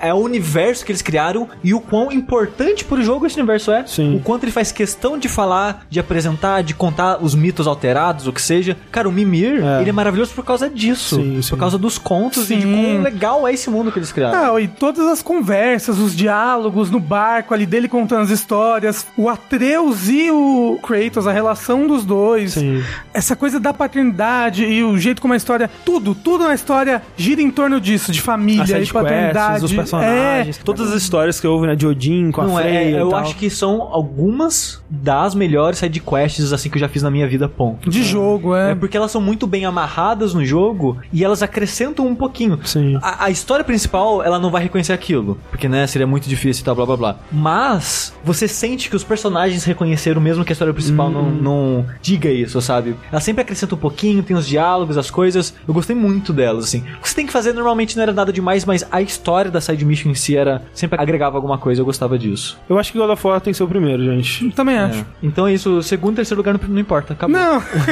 Então, ó, antes de martelar o primeiro, vamos de baixo pra cima. Em Ok. terceiro lugar, Astrobot? eu prefiro Astrobot do que o Bradinho. Eu prefiro o Obradinho do que o Astrobot. É porque assim, quando você vai pensar assim, ah, quais são os problemas desses jogos, né? O, o Astrobot, ele não tem tantos problemas assim. Ele tem alguns. Uma coisa que eu desgosto bastante nele, mas que é muito específico pra quem tá platinando, é que quando você avança, você não pode voltar mais. Não, isso incomoda isso um pouco. incomoda. Mas É, aí, eu me matava. a gente tá procurando coisinhas, sabe? Pra Sim. criticar, entendeu? Eu só coloco o Obradinho em cima do Astrobot pelo tipo de jogo que o Obradinho é. É, eu gosto mais do tipo de jogo do Obradin. Na verdade, é aquela coisa. eu- o único jogo que eu consigo comparar com o Obradin é o Her Story. E mesmo assim não é a mesma coisa. O Obradin é um jogo muito Único. único. É um tipo de jogo que eu queria que a Telltale transformasse num gênero, sabe? Tipo, a cada três meses tem um novo Obradin num lugar diferente. calma, sabe? calma. não, não, não, calma. fa- não faz Ia isso. ficar uma merda, eu sei. Não, isso ia ficar um cocô. Isso ia odiar o Bradinho. sei lá, se o Lucas Paul continuar fazendo o jogo, porque o Bradin desgastou ele de uma forma extraordinária, se ele continuar fazendo o jogo, eu tenho certeza que ele vai fazer uma outra coisa. Uma- Mas, cara, eu gostei tanto da experiência de Obradinho, eu quero um outro lugar, sabe? Porque é tão interessante, o mistério do Obradinho ele é tão legal, né? Tipo, você tá num navio que tinha 60 pessoas, todo mundo morreu, cara. O que aconteceu? É o Patrick falando pro Bob Esponja. Exato, porque eles eram feios, né? Todo mundo era feio e morreu. Como eu tava falando com você no, no dia que você tava jogando aqui, tipo, a sensação do Obradinho, ele é um, um novelo de coisa amarrada que você precisa transformar numa linha, sabe? E você só vai conseguir desamarrar um de cada vez, mas a cada um que você desamarra, o próximo fica um pouco mais fácil, né? E você vai desamarrando aquilo aos pouquinhos e aos pouquinhos você vai conseguindo ver como desamarrar os próximos e aos poucos você tá desamarrando tudo com facilidade, sabe? Um disclaimer aqui antes de mais nada é que a gente literalmente recebeu dinheiro do Return of the Obra no caso para fazer a tradução dele, né? Mas eu realmente acho que isso não afetou em absolutamente nada a nossa opinião do jogo. Na verdade, se fosse afetar, talvez tivesse afetado pro negativo, né? Porque a gente tomou todos os spoilers do jogo antes e tudo mais. E além disso, a gente não tem nenhum compromisso com a qualidade dele, a gente não ganha absolutamente nada se ele vender mais, se ele vender menos, o que quer que seja. Então, fica aí o aviso. Se você acha que por conta desse nosso envolvimento com o jogo, a nossa opinião sobre ele não pode ser considerada, tudo bem. Refaça a nossa lista aí, cortando o obradinho e substituindo pelos próximos. E pra quem não sabe o que que é o jogo, ele é um jogo de exploração e aventura em primeira pessoa, onde você tem que descobrir como 60 pessoas morreram no navio e você tem que descobrir como elas morreram, o nome delas e quem matou quando isso né, tiver quem matou e tal. A única coisa de referência que você tem dessas pessoas é a lista de tripulantes e ilustrações dessas pessoas a bordo do navio, né? Você também tem um relógio mágico que te permite voltar no tempo momentaneamente para ver uma cena congelada com o último momento de vida de cada cadáver que você encontra, basicamente. E aí, observando o rosto delas, a roupa que elas vestem, com quem que elas andam, com quem que elas falam, às vezes, né, elas vão dizer algum nome. Tem um que é muito bom que alguém de uma sala grita assim: Ei, Brennan, traga não sei o que. E aí você, ok, alguém tá chamando Brennan. Quem é Brennan? Você sai e lá fora tem um cara com a mão no ouvido, assim, escutando, sabe? Ok, essa é a dica, sabe? Esse cara é o Brennan. Você vai explorando o navio, né? O navio tem um, é um navio de quatro andares e cada andar tinha alguma função lá dentro. E em cada andar vão, vão ter pistas dessas pessoas. No quarto, onde essas pessoas dormiam, às vezes vão ter objetos pendurados que você vai ver elas usando. Tem um cara que ele tá dormindo com um braço para fora da rede e no braço dele você consegue ver uma tatuagem. E você fica o jogo inteiro procurando quem tem a porra da tatuagem, velho. É um jogo de mistério. Não, é um jogo que você é o detetive. Acho que nenhum Sim. outro jogo você foi tão detetive quanto é nesse jogo. É. Que você não é detetive. É, que você é uma mulher sobrenatural. É, no seu caso foi uma mulher. É, mas é. Sim. Pera, é aleatório? É aleatória. Ela é uma corretora de seguros, sabe? Ah. E eu acho incrível a riqueza de detalhes desse mundo e o quão cada detalhe é importante pra você resolver o mistério. O número no diário de bordo é, É. importante. A roupa que ele usa é importante. O sapato falou. que ele usa é importante. Todos os detalhes. Você vai no quarto, cara, no quarto vai ter cada detalhe de cada pessoa que você parece que não vai mas é importante pra caralho. É o Sherlock Não, Holmes. sotaque é importante, sabe? Com quem a pessoa anda é importante. É, nossa, é. é- As relações entre os É, 60 personagens. É, né? é um jogo que eu me pergunto como que o Lucas Pope fez esse jogo sozinho e Não, como é que ele tá incrível. vivo ainda. Não, Ele é, não tá. Né? Ele, ele, Ele foi um transcendeu. desapareceram, né? O mistério Sim. final é cadê o Lucas Cadê Pope? o Lucas Pope? Porque não apareceu pra receber no Game Awards, hein? Aí fica um mistério aí. É, Será que ele morreu mesmo, gente? Espero que Às vezes a última coisa que ele fez na vida foi apertar o Enter pra publicar o jogo e ele morreu. Talvez. O meu único problema dele é realmente ele poderia te dar mais algumas ferramentas, como Sim, por exemplo de você dar o apelido pras pessoas, alguma coisa assim. Conforme eu ia jogando, eu sei, ah, esse fulano aqui é do novinho do funk. É o cara do chapeuzinho. É, esse é o moço do chapéu, esse é o tatuado. Eu queria poder dar apelidos deles que eu acho É, que eu ia me mas- organizar melhor. Ele podia mas- me dar ferramentas de organização melhor. Mas ele é um jogo também que. Que eu jogaria melhor se eu tivesse um papel e uma caneta. Exato. Se jogar com papel e caneta, ele facilita também. Eu, eu nunca precisei de apelido porque eu olhava pra pessoa e falava, ah, essa pessoa é essa pessoa. Não, mas É aí que o tá. Rafa, o é que Rafa você- tava tendo muita dificuldade de identificar pessoas. Tipo, ele achava todo mundo muito parecido. Ah, É. isso eu não tive isso. Ah, Pô, eu confundia o. Como é que era? Tinha um novinho do funk e Você tinha me- dois É novinhos. quando você olha pra pessoa, aparece a foto dela no desenho, então... sim. É. Tá de É, boa. é difícil. Eu achei de Mas boa assim, ele poderia dar mais, mais algumas ferramentas, eu acho. Ele poderia não ditar o ritmo Sim. do jeito que ele dita, porque do jeito que ele faz, você só é obrigado a voltar de novo nas coisas. duas coisas. Eu acho que ele podia deixar você colocar o nome e a, e a parada a hora que você quiser. E ele podia deixar você revisitar a memória através do livro na hora que você quiser. Porque você ter que ir Sim. até o corpo pra revisitar é meio chato. Tem uma, uma cena específica que acontece fora do navio, que é num, uns barquinhos, que pra você revisitar o- todo mundo ali é bem complicado, cara. Podia ter um- uma forma mais simples de fazer isso. Mas essa coisa do ritmo, enquanto eu jogava, eu via, nossa, isso aqui é meio estranho, mas eu não me incomodava, sabe? Eu. Nossa, me Eu- incomodou é. bastante. É- é o que- bastante. É o que mais me incomodou no jogo, É. mais do que essa parada de ter que andar até o corpo. Do fato de eu entrava na memória e aí tá bom, eu tô vendo aquelas coisas, ei, minha visão tá fechando, eita, cadê esse diabetes? É isso? O que que tá acontecendo? e aí ficava tudo escuro e aí acabava, e aí eu tinha que entrar de novo na memória porque eu apertava o botão de avançar sem querer. Ah, era muito chato. Mas é um ótimo jogo. Agora, a questão é, segundo ou terceiro lugar ele? Eu colocaria em segundo. Eu colocaria em segundo. Então eu aceito. Segundo lugar. Nós temos em terceiro lugar Astrobot. Bam. Fico feliz que chegou tão alto. Sim, Martelo. Um dos melhores jogos de plataforma já feito até hoje. Sensações loucas proporcionadas pelo VR. Queria muito que esse jogo tivesse pra outras plataformas que não PlayStation. Nossa senhora. Mas é Se tivesse, tipo, da, é... da Sony, então. Mas se tivesse, tipo, Vive, sabe? Sim, sim. Jogar esse jogo numa resolução foda. Porque, assim, a resolução do PlayStation VR parece que tá jogando naquele celular da Nokia de tela verde, assim, é minhoca. Que a resolução é muito ruim, é muito ruim. Eu acho ok. É tudo muito serrilhado. É. Mas assim, como você tá dentro do jogo, você fica imerso. Mas assim, você para pra olhar um detalhe, você, eita caralho, mas eu consigo ver cada pixel perfeitamente. Tá na sua é, cara. É crocante as coisas. Tá na sua cara, é foda. É difícil. Eu fico triste tanto pelo segundo quanto terceiro lugar, porque nenhum dos dois foram sucessos financeiros. O, o Bradinho não vendeu bem? Eu especulo pela reação morna de ninguém falar desse jogo. Porra, não, mas foi bem falado. Foi? Foi. Foi engraçado que ele saiu, silêncio. Não, eu não. Aí passou É tipo, porque as pessoas não estavam conseguindo resolver os Aí puzzles. passou umas três semanas assim que eu comecei a ver, tipo, uma pessoa falando, É, demorou aí um a outra pouquinho. pessoa falando. Eu acho que ele vendeu bem. Eu não sei se o. Eu, tô, eu, eu espero que tenha vendido, porque eu gosto muito dos jogos do Lucas Pope Sim. e eu gostaria que ele não parasse, sabe? É porque ele morreu, então já não dá mais pra fazer jogo, esquece. Mas o Astrobot, ele é um jogo que a Sony provavelmente encomendou antes de saber que ela ia ficar insatisfeita com o PSVR, porque ele foi o headset mais vendido dos atuais, só que ela já falou, né, que os executivos e coisa e tal estão insatisfeitos com os números. Uhum. Então eu fico tipo, putz, vocês fizeram jogos muito legais, pena que acho que não vai ter mais, né?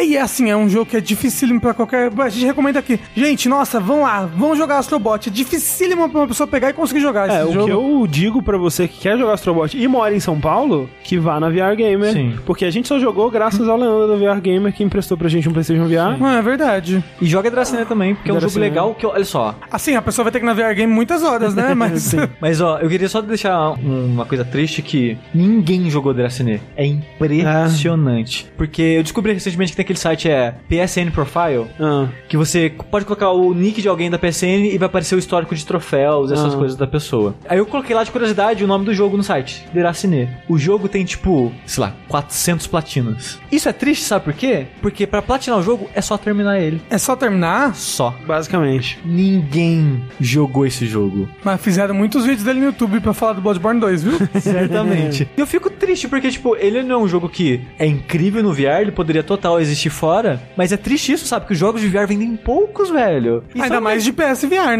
Não, mas o PSVR foi o que mais vendeu, Rafa. Ah, sei lá, eu acho ele de tão difícil acesso. Não, ele é o de mais Ele é o fácil mais fácil acesso. é. É, Por ok. que você acha que ele é um de mais Ele é mais difícil? barato? É, de longe. Ele é 200 Não no Brasil, né? Lá fora, ele Aqui é... também, ué. Se você for comparar com o preço do Vive ou do... Ah, é verdade, não, O não. Vive é mil dólares, ele é 250. O Vive é mil dólares! É, Nossa a versão Senhora. foda, no caso, né? E você tem que ter o PC foda pra rodar o Vive também. É triste, esses jogos são bons, ninguém vai jogar, mas nossa lista final foi Décimo lugar, Xi. Celeste, Nono. Frostpunk, Oitavo. Bloodstained, Curse of the Moon, Sétimo. Super Smash Bros. Ultimate, Todos choram. Sexto. The Messenger, Quinto. Red Dead Redemption 2, Quarto. Monster Hunter World, Terceiro. Astrobot Rescue Mission, Segundo. Return of the Obra Dinn, E o grande jogo do ano de 2018, que não é surpresa para ninguém. God of War, o jogo do PS2 de 2004. Isso aí. É, porque só chama God of War. Como é que o próximo vai chamar? Não, que raiva. A porra do Resident Evil 2 aí chamando Resident Evil 2. Vai tomar no cu. Esse foi o nosso top 10. Se você discorda muito dessa lista, deixa aí nos comentários o seu top 10, top 5, top 3, o que der aí. Nosso podcast de olhar para 2018 ainda não acabaram, porque o próximo Dash ainda vai ser sobre as melhores trilhas de 2018. Mas antes disso, vamos dar uma pequena pausa para olhar para 2019 e falar dos jogos que a gente mais está aguardando nesse ano maravilhoso que está por vir.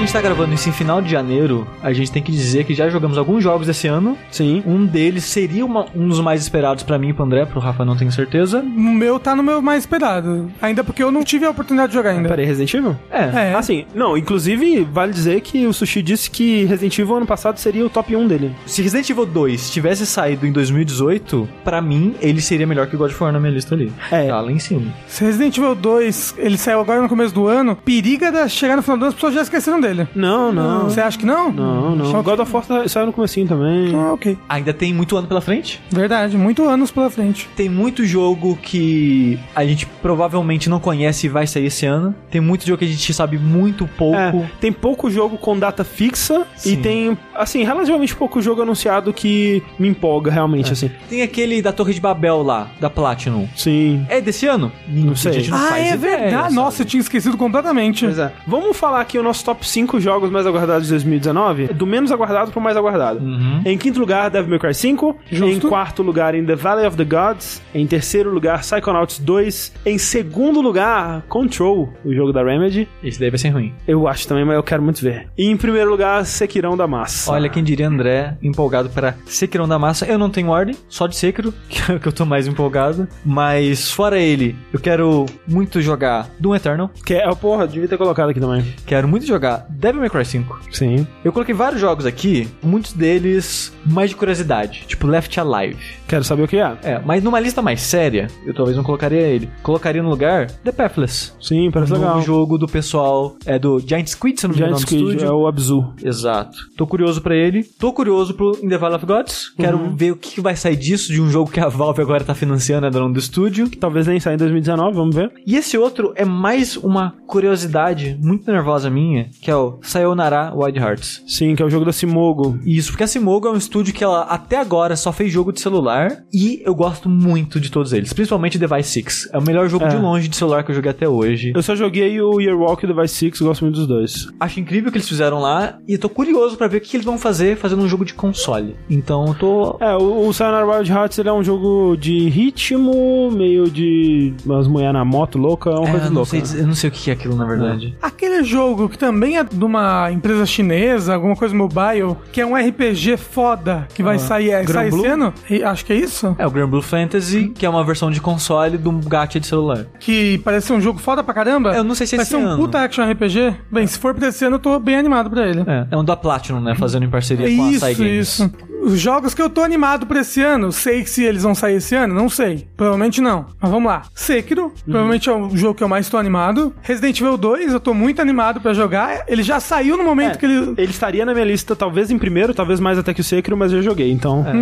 Animal Crossing pro Switch, em teoria, sai esse ano. Sim. Tô animado. Tava na minha lista maior que 5, porque eu nunca joguei Animal Crossing, estou animado para dar uma chance. Bayonetta 3, se sair esse ano. Se eu tivesse mais certeza, estaria no meu. Devil May Cry 5, tô bem animado pra ele. Eu Acho que também. todo mundo tá. Capcom mandando muito bem ultimamente, parabéns, Capcom. Ori 2, a gente jogou um pouquinho na BGS, eu gostei. Um jogo que eu tô animadaço aqui que o Sushi ama e queria muito que lançasse logo. O Sushi sempre fala muito bem desse jogo. Cold vem, né, gente? KKKKKK. Lança esse ano, dizem aí. É do cara do God Eater, você não É. joga God Eater. Ah. Outro, Fire Emblem Three Houses. Reza a lenda que sai esse ano também. É o Fire Emblem do Switch? É o Fire Emblem do Switch. Sabe o que sai esse ano no Switch, Rafa? Luigi's Mansion 3. Talvez. Esse é um que eu tô bem, bem animado também. Sai Crosscode. Sai Crosscode. Esse, quando lançar pro Switch, eu vou, vou jogar. Vai ser o Hollow Knight de 2019. Yoshi's Crafted World, que é um jogo novo do Yoshi, vai lançar aí agora. exclusivos da Nintendo. Eu tô animado, ai! E por último, um do que eu tô muito, muito animado. Esse jogo tem que ser muito foda, porque eu já paguei ele faz muito tempo. Psychonauts 2. Sim. Que eu tomara. financei ele no FIG. Dos jogos que tem data, né? Vamos falar aqui, ó. Em breve, tá vindo aí aquele Ape Out, que é um jogo tipo um Hotline Miami de macaco. Parece curioso. Parece interessante. Metro Exodus também, 15 de fevereiro, tá vindo aí. Só não jogo porque não joguei os outros dois. Eu vou jogar, eu terminei o primeiro, não terminei o segundo, mas quero jogar. 22 de fevereiro, Anthem. Vamos ver aí se a BioWare continua ou morre. 5 de março, Left Alive, Sushi falou, é um novo Front Mission. É um spin-off de Front Mission que, curiosamente, está sendo dirigido pelo cara que dirigiu Chrome Hounds, que é um jogo da From Software Hum. para 360, que eu acho que era o jogo mais elogiado dela até Demon Souls. Uhum. E esse Chrome Hounds é um jogo de mecha da pra 360 que era muito elogiado. E o diretor desse jogo, que era um diretor que fez alguns Armored Core também, ele não tá mais na From Software aparentemente, ele é o diretor desse jogo da From. Olha aí. Front, front Mission é um negócio que você passa no cachorro pra matar pulga? Isso, exatamente. É. 8 de março, Devil May Cry 5. Aí, esse estamos todos animados. 15 de março, The Division 2. 22 de março, Rage. Sekirão da Massa. Sekirão, ah, Jesus, esse jogo vai ser muito bom. 23 de abril, Mortal Kombat 11. Quero jogar o modo história. 14 de maio, Rage 2. Aí. E o jogo mais tardio de 2019 que a gente tem data fixa é o 27 de agosto, Shenmue 3. Que se não de novo. Porra! Esse vai ser ruim pra caralho. Vai ser maravilhoso. Mas é, tem outros jogos aí que estão ou com rumor pra sair em 2019 ou sem data ainda, que parecem que vão ser legais. Por exemplo, vou falar dos que não foram falados até agora. Aquele Atomic Heart. Parece um Bioshock ou Fallout russo. Parece bem louco, assim, os designs dos bichos e das coisas. É, aquele Biomutant, que é um jogo de furry, de porradinha, parece da hora. Dreams, que talvez saia esse ano e agora eu, é um jogo que eu mais quero ver do que jogar, porque as pessoas estão criando Todos os jogos PT dentro de Dreams. do Dreams e PSDB. todos os partidos políticos vão ser criados dentro de Dreams. Aquele Sable, que é um jogo meio cel shading, bonitinho de indie também. Lembra uma animação que passava na MTV que eu esqueci o nome agora. Desert Punk. Ah, Olha aí. Jedi Fallen Order, que é o jogo da Respawn de Star Wars, que dizem as lendas que também sai esse ano. Ah, mas ele- o cara falou na cadeira outro dia, não tem É, jogo ainda. Não tem nada ainda, não gente viu nem imagem do jogo. já já cancelam. Wolfenstein Youngblood, que eu não sei se eu fico animado, porque o DLC do primeiro Wolfenstein, né, do The New Order, ele não foi bom, então se esse DLC estiver sendo desenvolvido pela equipe do outro DLC, eu não sei se eu fico animado, mas tamo aí. E ele é no universo alternativo, certo? No universo alternativo do universo alternativo. É um nos anos 80 onde o- os nazistas venceram De e, novo. de novo e é com as filhas do BJ. E por último, mas não menos importante, o jogo mais aguardado de 2019, Code vem. Goose Game, Que é isso? o jogo do É, ganso. Untitled. Ah, o jogo do ganso. Porra, esse jogo vai ser muito bom. Tava na minha lista. É isso aí. É um, é um ganso, né? Ele vai lá e faz gansice. Queria ser um ganso. Com- e com esse pensamento, nós encerramos mais um Dash. Muito obrigado a todo mundo que acompanhou. Fique ligado em breve para o Dash de melhores trilhas do ano. Enquanto isso, fala pra gente o que você tá esperando de 2019, além de tristeza e decepções. Mas para os que ficarem com a gente, até a próxima.